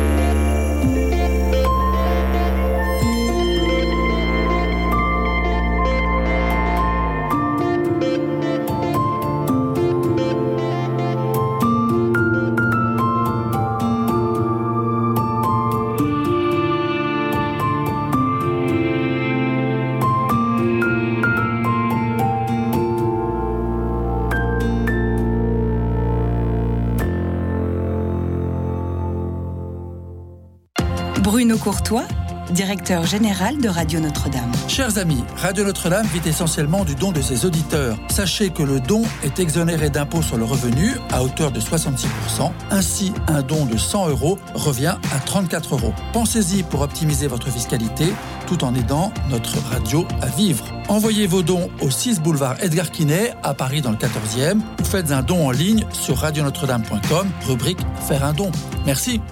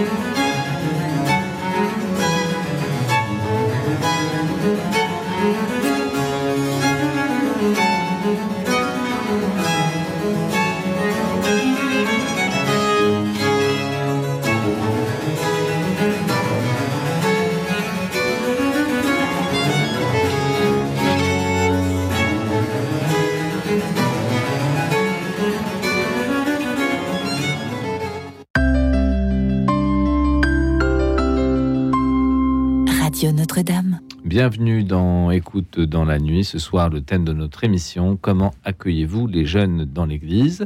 Pour nous rejoindre, composez le 01 56 56 44 00 01 56 56 44 00. Euh, ce soir, nous avons une triste nouvelle qui nous est parvenue. Une amie de la radio, Rona Hartner, qui est née à Bucarest en 1973 et qui nous a quittés euh, après avoir euh, vécu une longue maladie. Euh, cette amie de la radio était connue parce qu'elle était une artiste, euh, une actrice, une chanteuse. Elle a été connue pour le rôle qu'elle a tenu dans le film de Tony Gatliff, Gadjodilo, aux côtés de Romain Duris, il y a quelques années maintenant. Et elle a découvert le Christ dans sa vie, ça l'a bouleversée. Elle a continué à témoigner de sa foi. Faustine, vous l'avez rencontrée, je crois, à plusieurs reprises. Oui, on a fait quelques, quelques missions ensemble. Elle était assez proche d'Annunzio. Oui. Et en fait, ce qui est incroyable, c'est qu'elle était, euh, c'était une star dans son pays. Oui, oui, oui, tout à C'est fait. vraiment une star dans son pays. Et quand elle a, quand elle est arrivée en France euh, avec euh, après après sa rencontre avec le Christ, euh, ça, bouleverse. Quand on parlait tout à l'heure de comment ça bouleverse nos vies, bah oui, ça a bouleversé sa vie, ça a bouleversé probablement son image dans les médias. Euh, mais en tout cas, elle avait une foi chevillée au corps et enfin, elle, elle en dépla- béton. elle déplaçait les montagnes. Oui, magnifique euh, témoignage de Ouais. conversion et d'utilisation de ses talents euh, mis au service de Jésus. Alors on va écouter euh, Gigi Tagada et Rona Hartner. Le titre ne euh, peut pas euh, s'oublier, Jésus.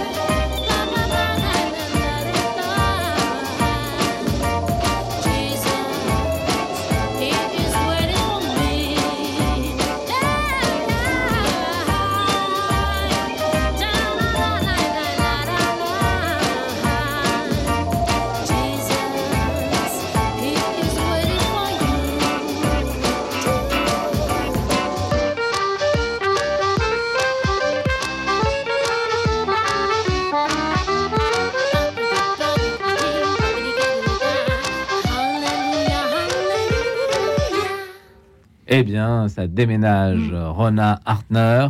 Euh, Faustine, tu voulais ajouter un, un mot sur Bah, euh, c'est une, chouette chanson euh, choisie pour lui rendre hommage parce que cette chanson c'est vraiment elle en fait ça, ça dit vraiment tout ce qu'elle tout ce qu'elle assumait euh, dans son parcours sa, sa culture son excentricité ce- son côté artiste sa foi évidemment donc euh, voilà s'il s'il mettait cette, euh, cette musique pour son enterrement ça serait ça serait ouf. Formidable, on ça, sent, ça- ça euh, dirait la vie en fait qui coulait en elle la vie et la joie La vie, la joie, l'Europe centrale, euh, Bucarest, la Roumanie, le chant choral, la danse. euh, pour nous folklorique, mais pour eux chevillés au corps, Mm. faisant partie de leur culture. Roa Hartner, donc on prie bien pour elle. Elle nous a quittés trop tôt, mais en fait elle nous quittera jamais grâce à sa musique et à ses films. Nous avons Luc au téléphone. Oui, bonsoir à tous. Euh, Bonsoir, je m'appelle Hugues, effectivement. Voilà, je, je viens de, de Bug, dans les Yvelines. Oui. Et alors, c'est- c'est- c'est c'est extraordinaire. euh, enfin, extraordinaire. Non, c'est- disons que c'est très. Il y a des clins d'œil quand même, euh, parce que je voulais témoigner sur euh, euh, d'un point de vue euh, justement théâtral, parce que je suis un passionné de théâtre. Euh, je suis euh, plus tout à fait complètement jeune, puisque j'ai Ah. 60 ans. Ah, Euh, ça va encore. Ça va encore. On vous accueille quand même. Ça va encore. On va dire que je suis, on va dire que je suis un, un pas encore vieux. Je suis un Ah, pas non, encore vieux. pas- Pas tout à fait vieux. non. Un Euh, demi-vieux. cela dit, je- cela dit, j'ai commencé à découvrir le théâtre à 14 ans. J'étais un, un, petit- un petit garçon bien sage, alors bien, bien éduqué euh, dans, dans, dans, dans sa famille. Euh, j'ai pensé à devenir professionnel quand j'avais 18 ans, bon, c'est un certain nombre d'années déjà. Mon papa m'avait dissuadé de, de, il m'avait dit effectivement qu'il valait mieux passer son bac d'abord, etc. Oui, ben, c'est normal. Je vais, je vais la faire le plus bref possible. hein. Voilà, c'est normal. Donc, comme j'étais bien sage, j'ai passé mon bac d'abord. euh, je me suis marié d'abord. J'ai étudié d'abord. J'ai fait un métier d'abord. J'ai terminé ma carrière d'abord. Et maintenant, j'en reviens à ma À ma votre passion de- d'enfance. Voilà. Voilà, à ma, passion d'enfant. Bon, alors évidemment, j'ai continué à faire du théâtre, mais euh, En amateur. euh, voilà, d'une façon dilettante, en amateur.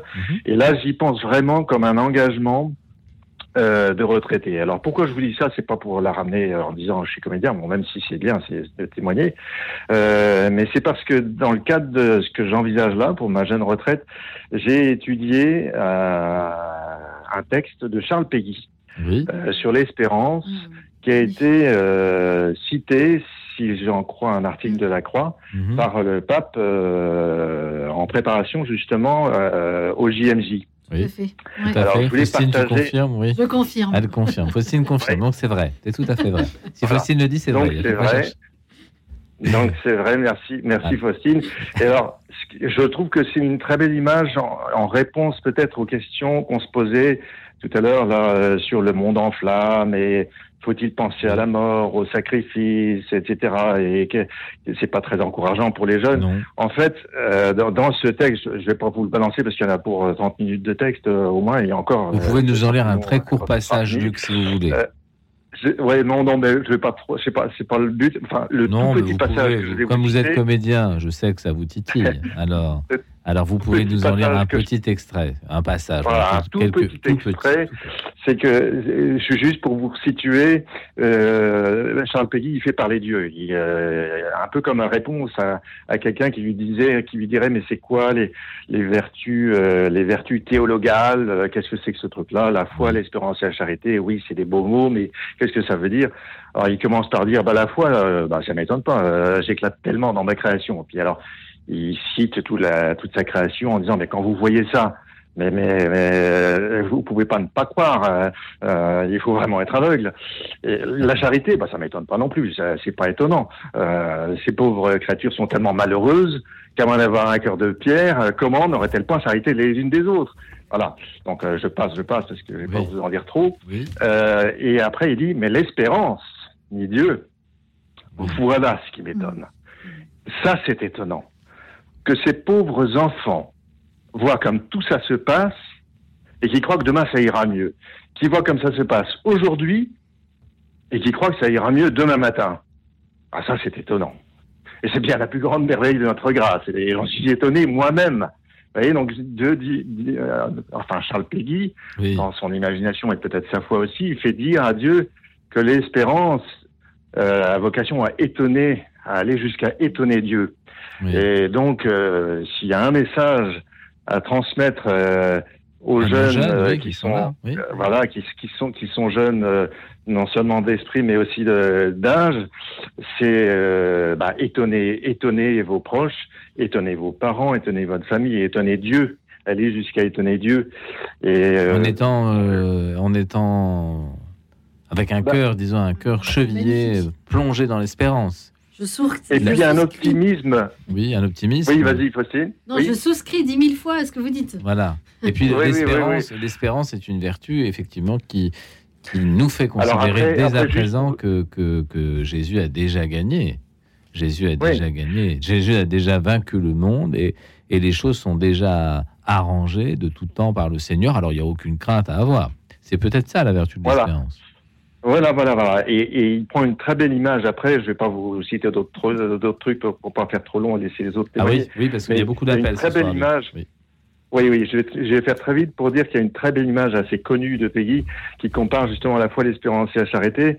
Il, il compare l'espérance à une petite fille euh, qui, qui, euh, qui, se, qui se promène main dans la main avec ses deux grandes sœurs, euh, la foi et, et la charité.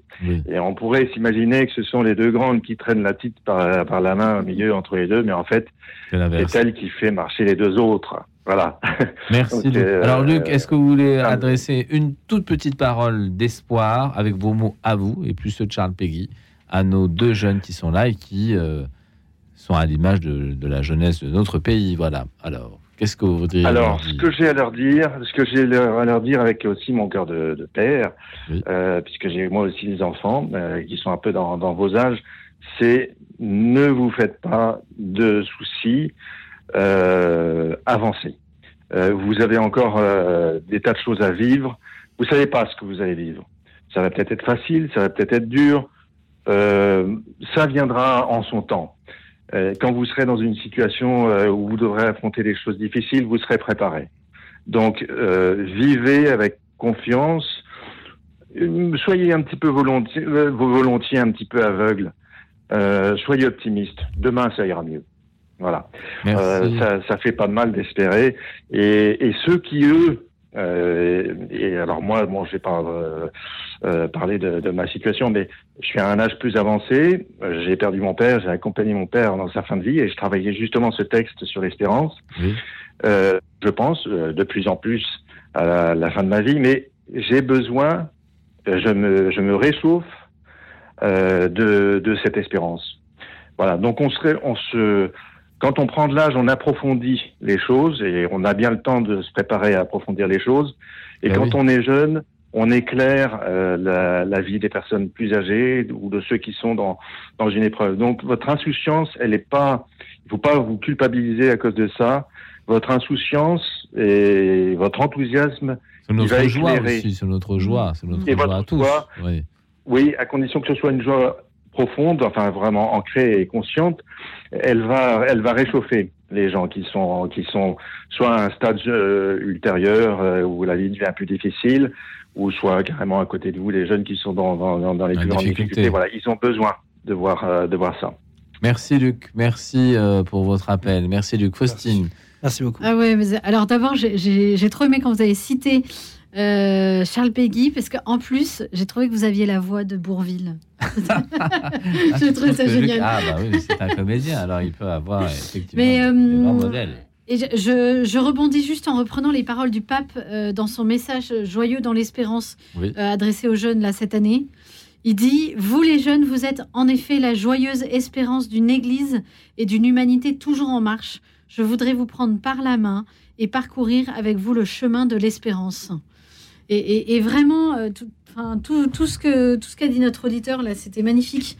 Ça a Et- résonné par rapport à ce que tu as vécu, Faustine. Moi, ça a euh, résonné aussi parce que ici à Radio Notre-Dame, j'ai Oui. quand même euh, aussi animé ces chroniques qui s'appelaient Les Petits Bonheurs Oui, je me souviens très pendant, bien. pendant plusieurs années. Tu as même Et- écrit un livre, si j'ai même écrit un livre qui s'appelle Les, Petits, Bonheurs, oui, Mes me Petits Bonheurs. bien, oui. Et, et le livre ne reprend pas les chroniques, mais en revanche, c'est le même état d'esprit. C'est-à-dire que l'état d'esprit, c'était diffuser la joie, l'espérance et la charité et la confiance. Et en fait, vraiment, moi, ce terme d'espérance me, me- me marque profondément au cœur et la joie. Et en fait, quand il parlait de. euh, quand Charles Péguy euh, dit dans son texte euh, L'espérance, voilà ce qui m'étonne. euh, cet étonnement, c'est vraiment, et ça, c'est un message enfin pour tous, mais à garder, vous, vous, vous, les plus jeunes, c'est que restons étonnés, en fait, mais même pour nous, hein, restons étonnés et, et sachons garder cet émerveillement, en fait. L'étonnement, c'est savoir s'émerveiller. Et, et, et- et gardons-nous bien d'être blasés, en fait. Euh, ça, oui. Et le Christ, c'est celui qui fait toutes choses nouvelles. C'est celui qui nous apprend à être étonné, en fait, à être étonné de ce qui se fait de, de nouveau, de beau, et c'est celui qui nous, qui nous restaure. Et donc aussi, émerveillons-nous de ce qui est nouveau en nous, en fait. C'est ça aussi notre C'est espérance. Dieu qui nous recrée de l'intérieur. Dieu qui nous recrée. Et, dernière chose, parce que sinon je prends trop le micro. Non, non, non, non, mais non, non, tu reviens à, à- à tes amours passés Oui. à Radio. Dernière chose, je reviens aussi. euh, il y a un mois, j'étais à Lourdes, euh, un rassemblement qui s'appelle Kérigma, Oui. sur le thème de la transmission de la foi et, et l'enjeu énorme aujourd'hui qu'on ne peut plus faire du catéchisme comme on en faisait il y a 50 ans. Et qu'aujourd'hui, le catéchisme, c'est aussi une première annonce parce qu'on a moins de culture, voire plus de culture chrétienne dans notre société. Et donc, comment lier évangélisation nouvelle et euh, catéchisme et transmission de la foi? Donc c'était autour de ça. Et on a eu une très belle, euh, un très bel enseignement autour du mot évangile. Et c'est la première fois que j'entends une définition donnée du mot évangile. Alors, j'ai entendu bonne nouvelle, mais bonne nouvelle, en fait, l'origine même étymologique de évangile, c'est la bonne nouvelle qui est annoncée par le messager euh, d'une victoire. En fait, c'est la, c'est la bonne nouvelle de la victoire. Victoire. C'est un terme guerrier. Oui. Et en fait, je crois que c'est Christophe Rimbaud hein, qui, qui parlait de ça, euh, qui est exégète, euh, mais je voudrais pas Oui. dire de bêtises, euh, et qui disait en fait, l'évangile, c'est vraiment, on entre dans un combat. Bien sûr que c'est difficile dans la société de porter l'évangile, de transmettre l'évangile, mais ce combat, il est déjà gagné. Oui, c'est ce qu'on disait tout à l'heure, c'est l'espérance. Ouais, le combat est déjà gagné. Et Glorious euh, l'annonce avec force et avec joie, dans la joie, Glorious qu'on entend dans tous les rassemblements chrétiens, notamment au Frat. Écoute dans la nuit, une émission produite par Radio Notre-Dame et diffusée également par RCF. Je suis dans la joie, une joie immense.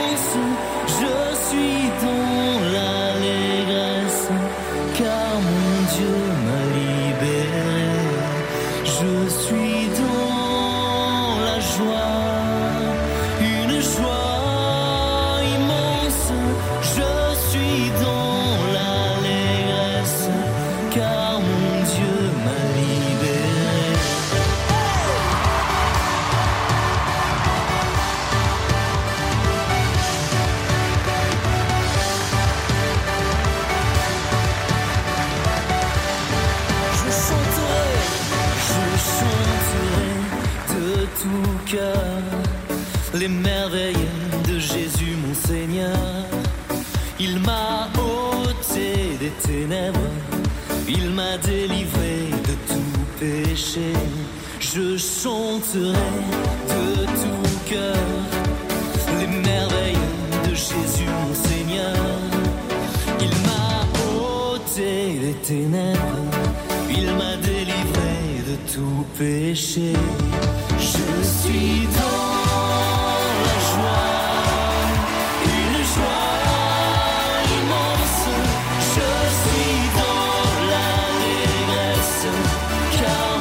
mon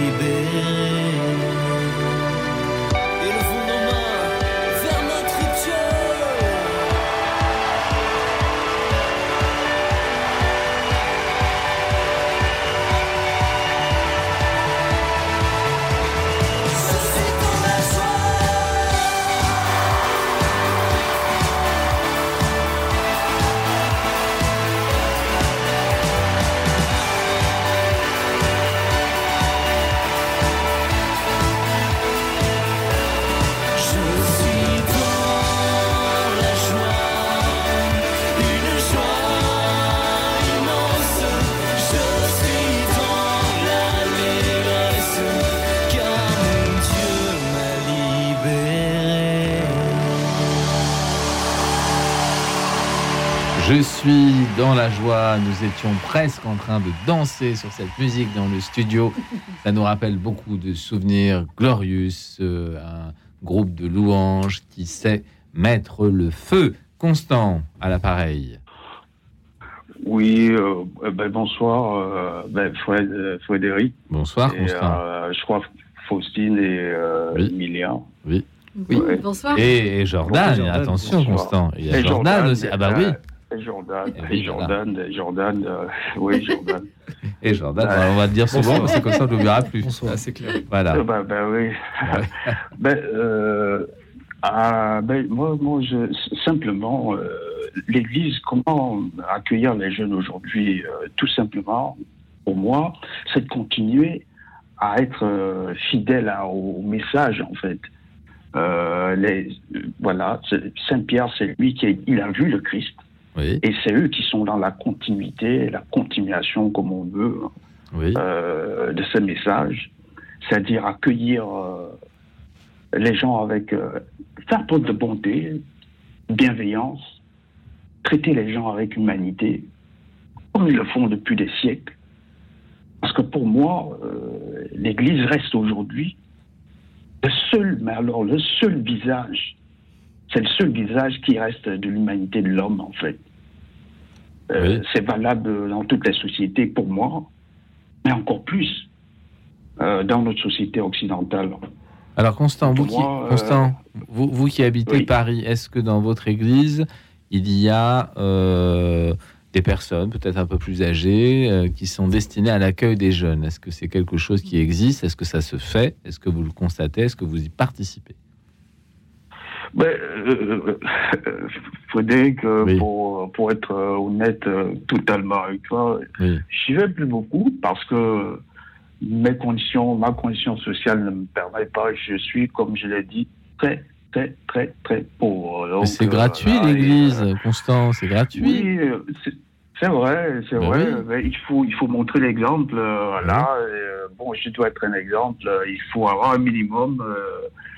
Et euh, pour montrer à nos jeunes que voilà, voici c'est à quoi ressemble euh, quelqu'un qui, euh, qui croit. Mais ma croyance, elle est intérieure. Oui. Euh, évidemment, bon ben on vit en société, voilà. et- mais moi, je sais que ma, ma condition à moi, elle- je, je ne sais d'ailleurs pas pourquoi je suis toujours là. Moi, je crois que c'est le- Christ, c'est l'éternel Dieu qui me tient en vie, parce que je, je- je crois. C'est pour Je ça qu'elle est là, votre place. Elle est là, votre place, Constant, parce que euh, c'est vous qui allez évangéliser. parce que vous tenez debout, parce que vous avez peut-être pas beaucoup de moyens, mais vous tenez debout. Et vous tenez debout parce que c'est le Christ qui vous tient debout. Et là, vous avez un message de feu à faire passer. Il faut que vous soyez là. Il manque quelqu'un si vous n'êtes pas là. Constant n'a pas du tout appelé pour ça ce soir. Je vous, je vous- je vous attends à la porte de l'église. hein. ah, ça y est, Faustine vous attend. Constant, trop tard, vous êtes pris, c'est fini. Voilà. Ben, ben oui, je- ben, je l'accepte avec, Ah bah euh, voilà. avec l'amour du Christ. euh, je je l'accepte. Oui, non, mais vous savez, Constant, Ben, en plus, je- voilà. je, pense que ça, de se donner soi-même, ça fait toujours un peu peur, mais quand on le fait, ça nous donne beaucoup, beaucoup de joie, beaucoup de bonheur. Et euh, si euh, on a une énergie en nous qui ne s'épuise pas comme le pétrole et tous les autres euh, hydrocarbures, c'est l'amour. Ça, c'est la seule énergie qui croise alors qu'on la donne. C'est la seule. Alors il faut en profiter. Eh ben voilà, mais, mais, euh, voilà, c'est la radio qui me fait vraiment plaisir. Vous entendre euh, toutes et tous, euh, ben voilà, c'est ce qui me nourrit en fait en l'esprit. Eh ben, merci, Constant. Est-ce que vous voulez poser une question à nos jeunes, à Emilien ou à Ben, Jordan? Emilien et Jordan, je ne sais pas si est-ce qu'ils aimeraient aller jusqu'à la prêtrise, je ne sais pas. Euh, c'est vraiment une question que je leur poserai. La question de la vocation. Waouh. Voilà. Eh bien, on va, on va, on, va leur poser la question. Euh, Emilien, Jordan, qui veut répondre le premier Est-ce que c'est une question qui peut se poser? Est-ce qu'elle s'est déjà posée? Est-ce qu'elle se pose pas franchement? Est-ce que est-ce qu'elle se pose, mais pas forcément dans la prêtrise, dans la voie religieuse? Euh, Nous sommes dans une école où les frères sont présents, euh, où ont été présents. Alors, euh, en termes de vocation, Jordan, je pense que c'est pas tout à fait ça. Et Emilien, on va, on voir. Alors, pour la vocation de, prêtre, déjà pour moi, c'est pas une question qui s'est posée souvent. Ça m'est arrivé une fois, une fois lors du frat où j'y ai posé cette question, mais euh, pas euh, pas euh, la question euh, est-ce que je veux devenir prêtre, etc. Euh, mais c'était plutôt la question mais comment les prêtres font comme parcours, comment les prêtres, comment dire, se forment, se forment, comment les traîtres, les les traîtres, les Non, prêtres, pas les traîtres, les prêtres. Ah, j'ai- du mal Un lapsus terrible. Les les le- prêtres. Non, non, les prêtres. Les prêtres. les prêtres, comment ils, après ils vivent, comment euh, leur parcours, comment euh, les journées se passent, etc. Voilà. Euh, surtout leur foi, le- leur foi, la foi, pardon. Mm. Euh, leur foi qui est euh, a sûrement un grand parcours. Euh, c'est surtout ça qui m'a intéressé euh, à savoir pour ma culture. euh. C'est toujours euh, personnel, c'est toujours bien. Mais euh, sinon, après, je me suis jamais posé la question de devenir euh, prêtre euh, Ou religieux. ou religieux. Mais euh, en tout cas, euh, par contre, oui, j'ai posé, euh, je me suis posé la question du baptême, donc je me suis fait baptiser, et, euh, et aussi pour euh, le parcours de euh, la confirmation. Donc, une, euh, un chemin sacramentel. Voilà, c'est ça. Plutôt qu'un chemin d'engagement voilà, vocationnel. Euh, notre ami Emilien. Alors, est-ce que cette question se pose? Est-ce qu'elle se repose? Est-ce que dis-nous ça Alors euh, oui, j'ai déjà pensé euh, à cette vocation. Alors euh, c'était pas au niveau prêtre en tout cas, c'était plutôt au niveau frère. Oui. Ça, je suis toujours en réflexion. Oui. Je, je sais pas si ça se fait des stages ou. je Tout, pense tout pas, ça, tout ça peut s'organiser. En Oui. tout cas, en fait, euh, je suis vraiment. euh, ça m'intéresse, mais Oui. euh, il faut vraiment. Si c'est ma voix, en tout cas, euh, je sais pas encore. Mais dans tous les cas, ma vocation, c'est que dans le futur, j'ai envie de travailler dans, dans, un, dans un endroit où euh, il y a la religion qui peut être mise en place. Genre, euh, Qui peut s'exprimer, qui peut être vécu, et pourquoi pas dans une école oui, voilà, ou pas forcément une école, mais un endroit où, euh, en tout cas, on peut être. euh, on peut parler de chrétien et. peut vivre euh, sa foi, alors qu'en France, c'est pas toujours facile de Ouais. l'exprimer. Constant, est-ce que vous êtes satisfait de ces réponses de nos jeunes?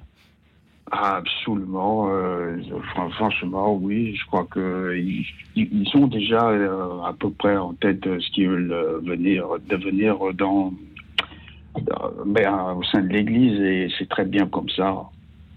Euh, Comme je le dis, je le répète là, hein, euh, les, euh, Jordan et Emilia, Faustine elle y est déjà. Faustine, Donc, oui. euh, moi, euh, Constant, moi, je vais vous inviter, je vais vous faire une invitation. C'est Ah. que samedi soir, à 20h30, au Sacré-Cœur de Montmartre, Il y a les vigiles de Christ Roi. Euh, Monseigneur Ulrich sera là et il invite vraiment euh, tout le monde à venir célébrer ces vigiles. C'est gratuit, c'est porte ouverte, c'est euh, open bar de la miséricorde de Dieu. Euh, Constant, il y a quelques marches à monter et, et vous y êtes. Ah bah alors Constant, vous êtes obligé de venir. Vous êtes obligé de Samedi soir 20h30, j'invite tous les Parisiens qui, Oui. qui traînent. euh, Alors c'est vrai que tous nos éditeurs euh, ne sont pas parisiens, c'est vrai, mais je vous engage à, à visiter, on en reparlera avec Faustine, un certain nombre de sites qui correspondent aux églises euh, de chaque diocèse et où euh, des activités sont proposées, des rassemblements, des pèlerinages, des rencontres, des témoignages. Euh, L'Église de France est bien vivante et il faut le signaler pour nos jeunes et aussi pour nos moins jeunes. Constant, merci beaucoup de votre appel. Merci. Et puis, euh, bah, n'hésitez pas à nous rappeler, vous êtes euh, sur cette antenne euh, chez vous, vous le savez.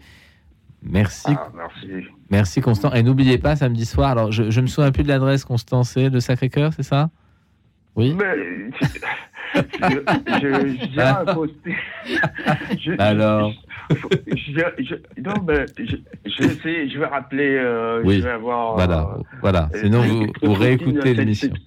C'est l'église, c'est l'église où Faustine euh, est habituée ou... Bah non, non, pas forcément. C'est une Non, non, grosse c'est- église, c'est une très grosse église. C'est l'évêque qui vous invite. C'est l'évêque. C'est l'évêque qui invite. C'est Voilà. le Seigneur qui vous attend. voilà. Merci Constant. Je ce que je peux faire. Merci. Merci Constant de votre appel. Voilà. Alors, merci, merci beaucoup. Alors, euh, effectivement, euh, quand on est jeune, on a sans doute quelques craintes quand il faut pousser la porte de l'église, euh, mais souvent on rencontre un ami. On peut aller dans une aumônerie, euh, on vit quelque chose de fort, on peut faire un grand rassemblement, on peut aller au Frat, on peut aller d'abord, euh, je sais pas, Frat de Janville, après à celui de Lourdes, et puis on participe à des GMJ, et on est sur une sorte d'ascenseur de la foi.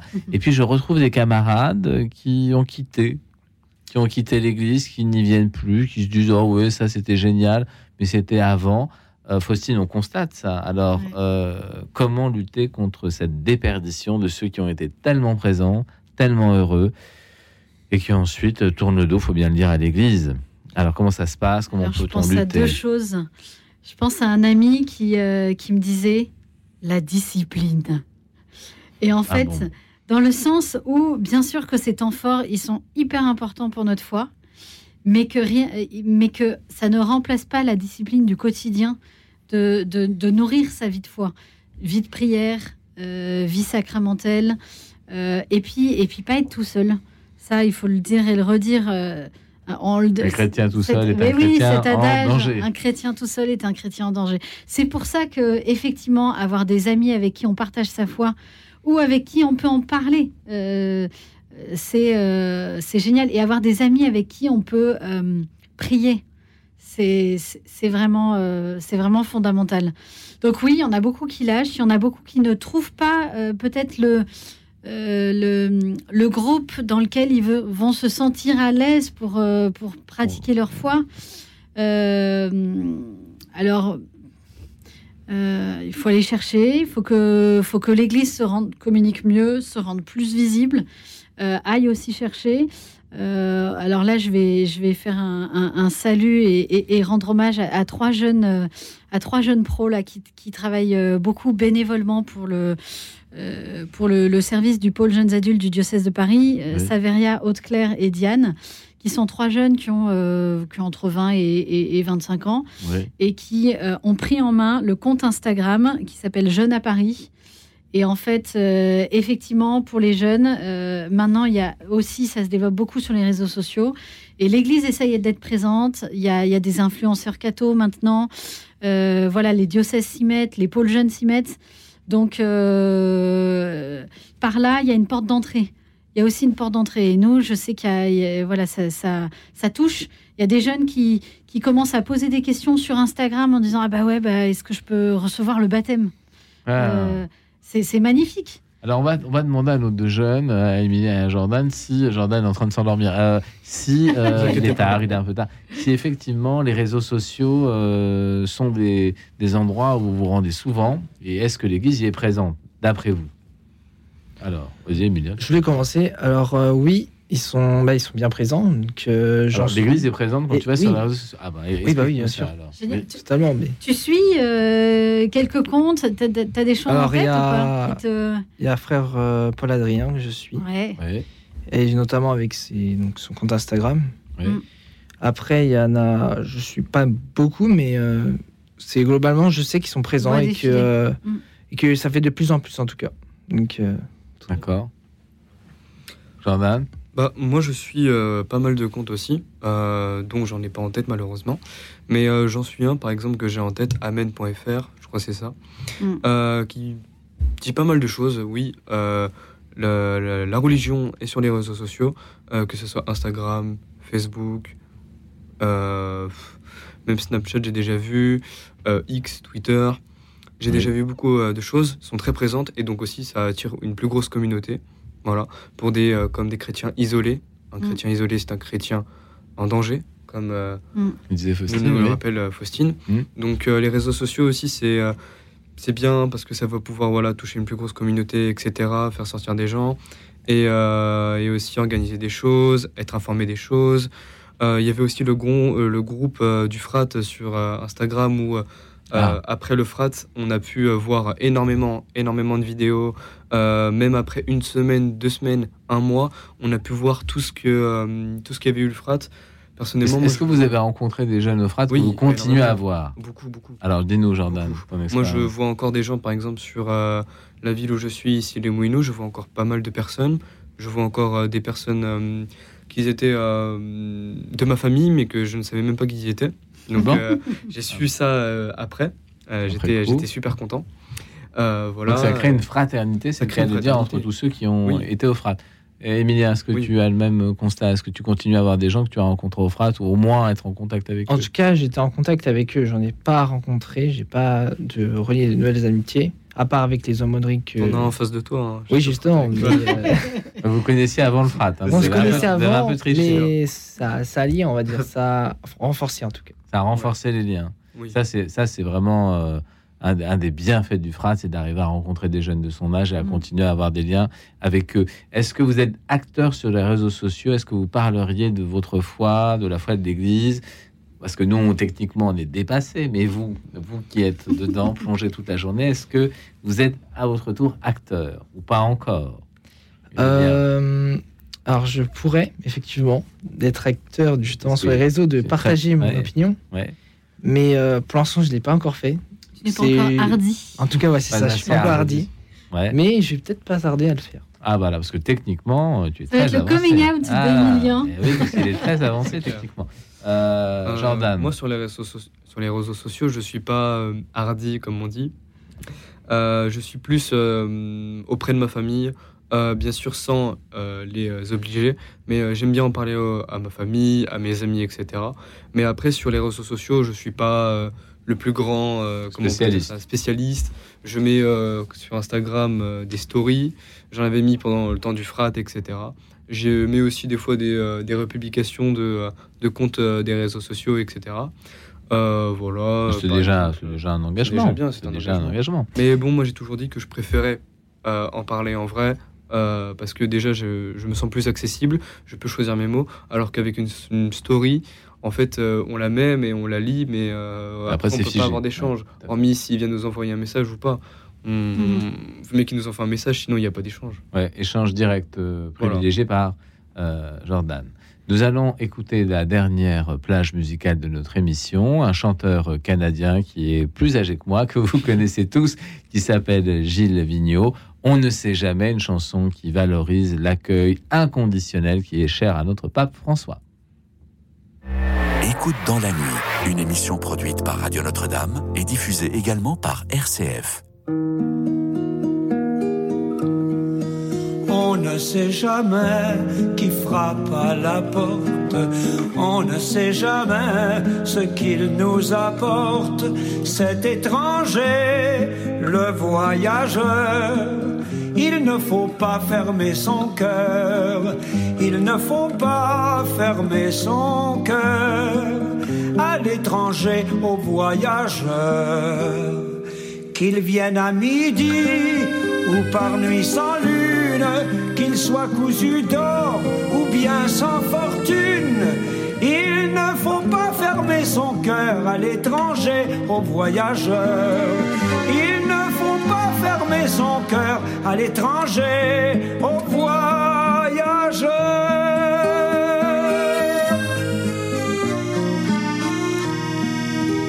Loin de sa maison, loin de sa patrie, aux quatre chemins déroulant sa vie, il vient vers vous, le voyageur.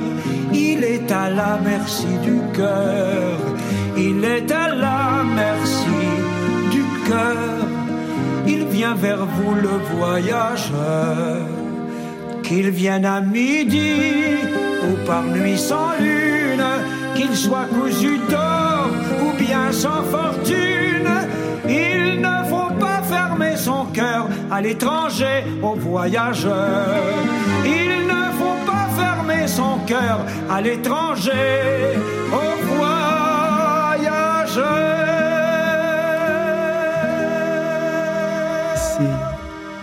Écoute euh, dans la nuit, Gilles Vigneault, immense euh, chanteur euh, québécois qu'il faut réécouter, un grand classique de la chanson française de nos cousins américains.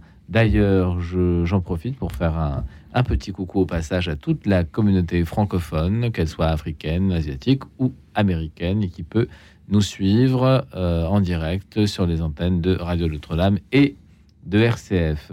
Euh, nourrir sa foi, c'est une chose qu'on entend souvent, il faut nourrir sa foi. Alors on se dit, bon, alors on va aller à l'église, on va nourrir notre foi, on va lire une page d'évangile, on nourrit notre foi, et puis, euh, et puis on va au frat, on nourrit sa foi. Alors tout ça a l'air très beau. Est-ce que euh, vous nourrissez votre foi? Est-ce que vous avez une, une vie de prière régulière, vous les jeunes? Alors vous pouvez parler pour vous, mais aussi pour les copains que vous connaissez. Est-ce que tout ça correspond à une réalité?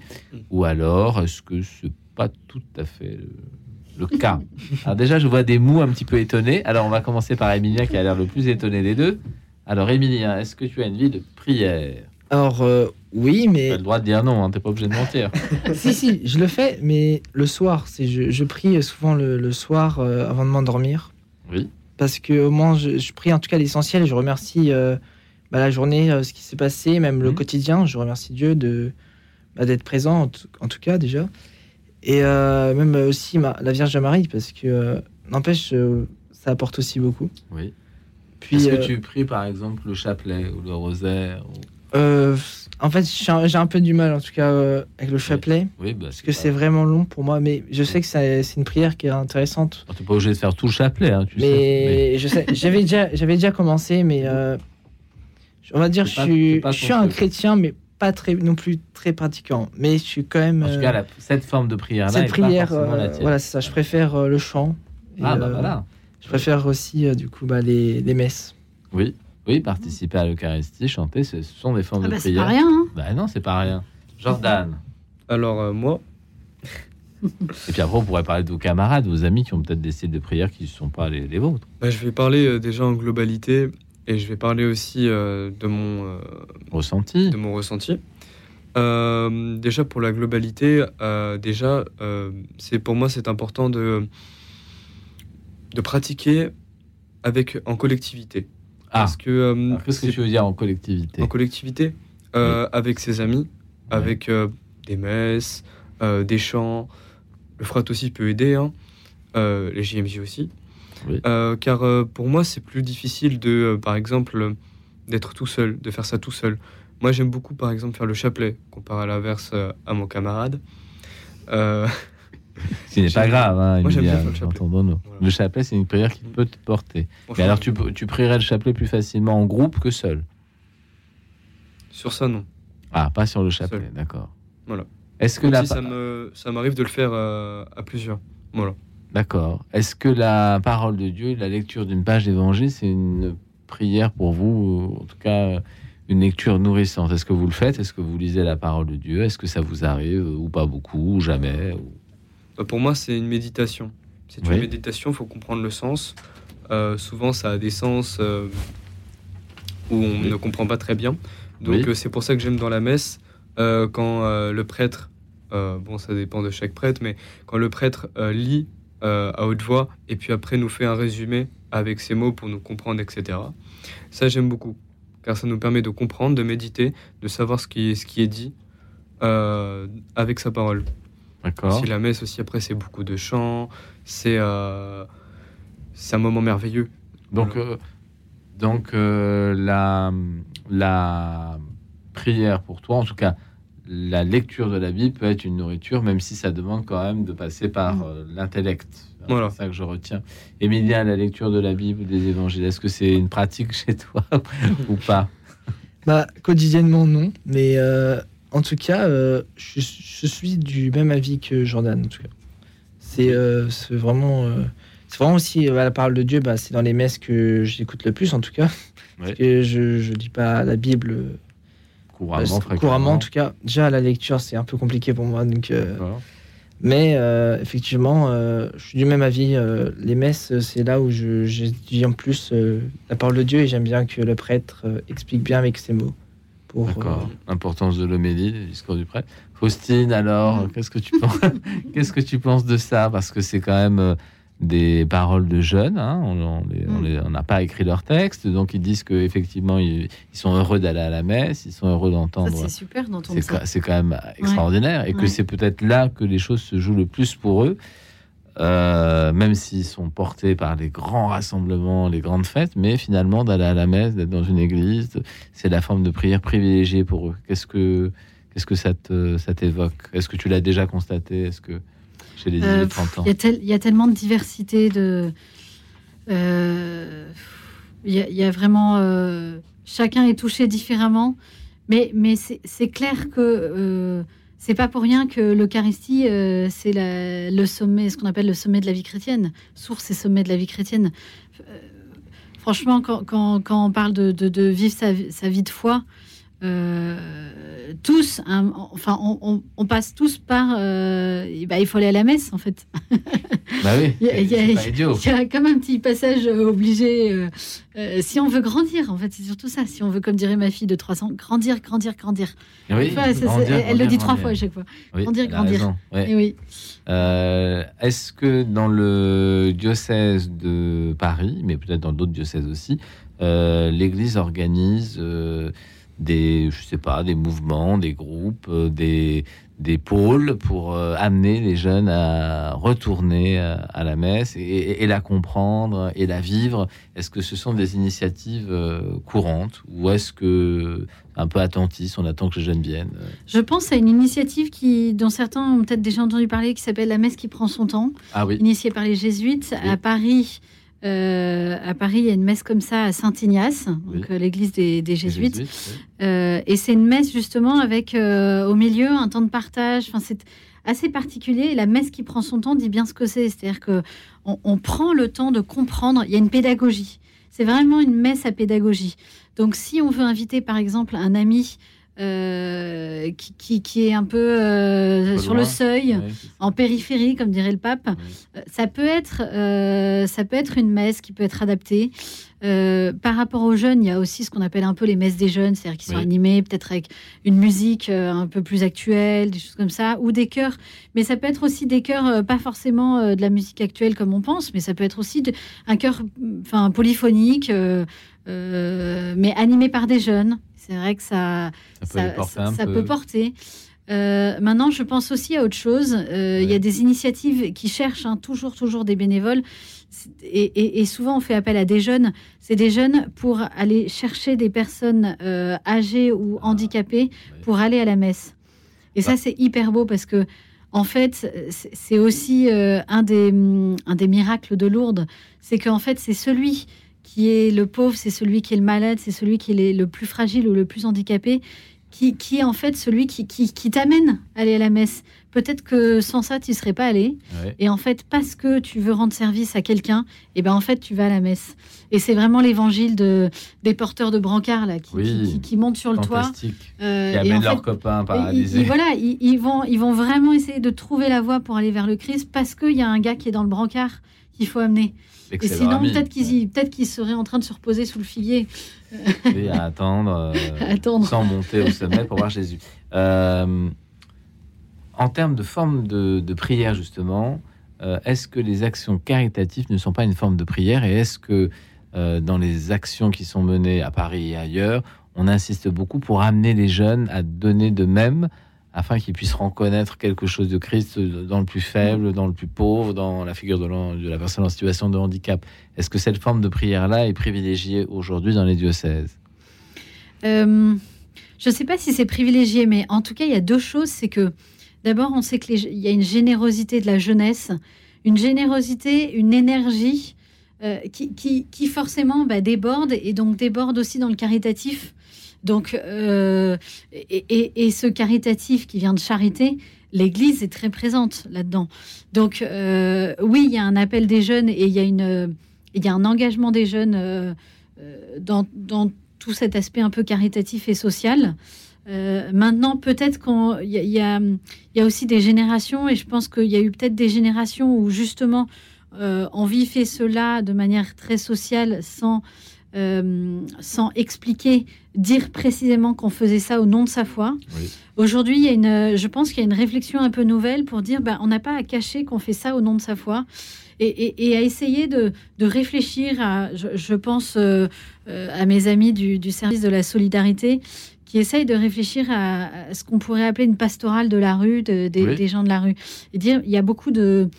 À Paris, en tout cas, il y a beaucoup de maraudes, mais je pense que ça, ça s'est développé aussi dans toutes les grandes villes. Donc des jeunes qui vont, des jeunes ou moins jeunes, mais c'est vrai que les jeunes aussi sont très investis là-dedans. Oui. Voilà, vont rencontrer les personnes qui sont dans la rue, les SDF, les, les sans-abri, les migrants, et, et- et en fait se dire qu'est-ce que je pourrais faire ça même si j'étais pas chrétien. Oui, ça donc, revient souvent. donc pourquoi euh, Qu'est-ce que ça m'apporte et qu'est-ce que j'apporte à l'autre? Et est-ce que à un moment je me pose la question de me dire je n'apporte pas que mon humanité, mais j'apporte aussi le message du Christ. Est-ce que, est-ce que je fais ça dans une démarche d'évangélisation euh, en, en- en toute, euh, en, en tout respect hein, de l'autre?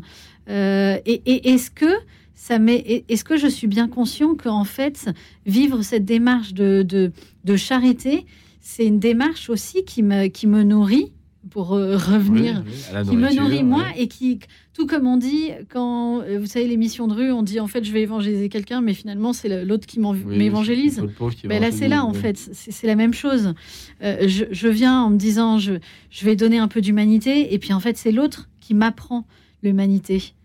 Euh, Tout à fait. Est-ce que, Emilia et Jordan, vous avez déjà euh, été pris euh, par euh, une rencontre ou est-ce que vous avez déjà participé à une action caritative euh, à Lourdes, par exemple, euh, auprès des malades ou, ou dans la rue, dans une maraude ou, ou simplement en donnant une petite pièce à quelqu'un qui habite près de chez vous Est-ce que c'est des choses que vous avez déjà vécues est-ce que pour vous c'est une prière? Alors, Emilia, est-ce que tu veux commencer? Euh, j'en ai pas fait beaucoup, effectivement. j'en ai pas fait beaucoup.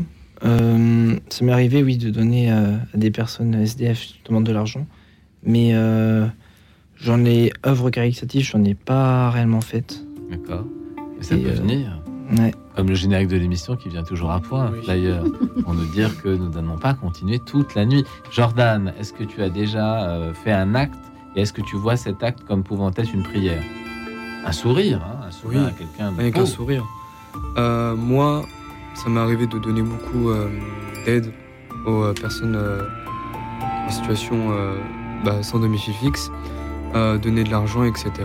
Ça m'est arrivé, euh, c'était euh, souvent la- l'année dernière où euh, je, donnais carrément un, un euro, deux euros, et je restais pour parler avec eux. Et ça, c'est des bons moments. Est-ce que tu penses pas que c'est une forme de prière pour toi? Je dirais pas que c'est une forme de prière, mais je dirais que c'est un devoir. C'est un devoir de chaque citoyen, de chaque chrétien, etc., d'aider. D'aider le plus pauvre, d'aider son prochain, d'aider les gens. Alors, on, dans- fini- on finira là-dessus sur cette idée de Ouais. devoir Pour moi, qui, pour moi, qui pour moi est quand même, quand même déjà une prière. Merci infiniment Faustine de ta présence. C'était euh, bon de te retrouver dans ce studio quelques années plus tard. Euh, merci à Denis Thomas qui a contribué à préparer cette émission. Merci à Alexis Dumény qui a réalisé cette émission. Merci à nos bénévoles, Anne et Joseph. Merci de nous avoir écoutés, de nous avoir suivis dans cette émission. Euh, je rappelle à nos auditeurs que ce week-end, à partir de vendredi après-midi, c'est la banque alimentaire. Alors n'hésitez pas, quand vous ferez vos courses, à distribuer euh, vos surplus possibles. Un petit paquet de pâtes suffit. Et beaucoup de gens, beaucoup de bénévoles seront là pour euh, ensuite fournir toutes les épiceries sociales de France et de Navarre. Merci beaucoup. Et pour ma part, je vous dis à la semaine prochaine. Demain, c'est Cécilia Luther qui sera au micro. À très bientôt.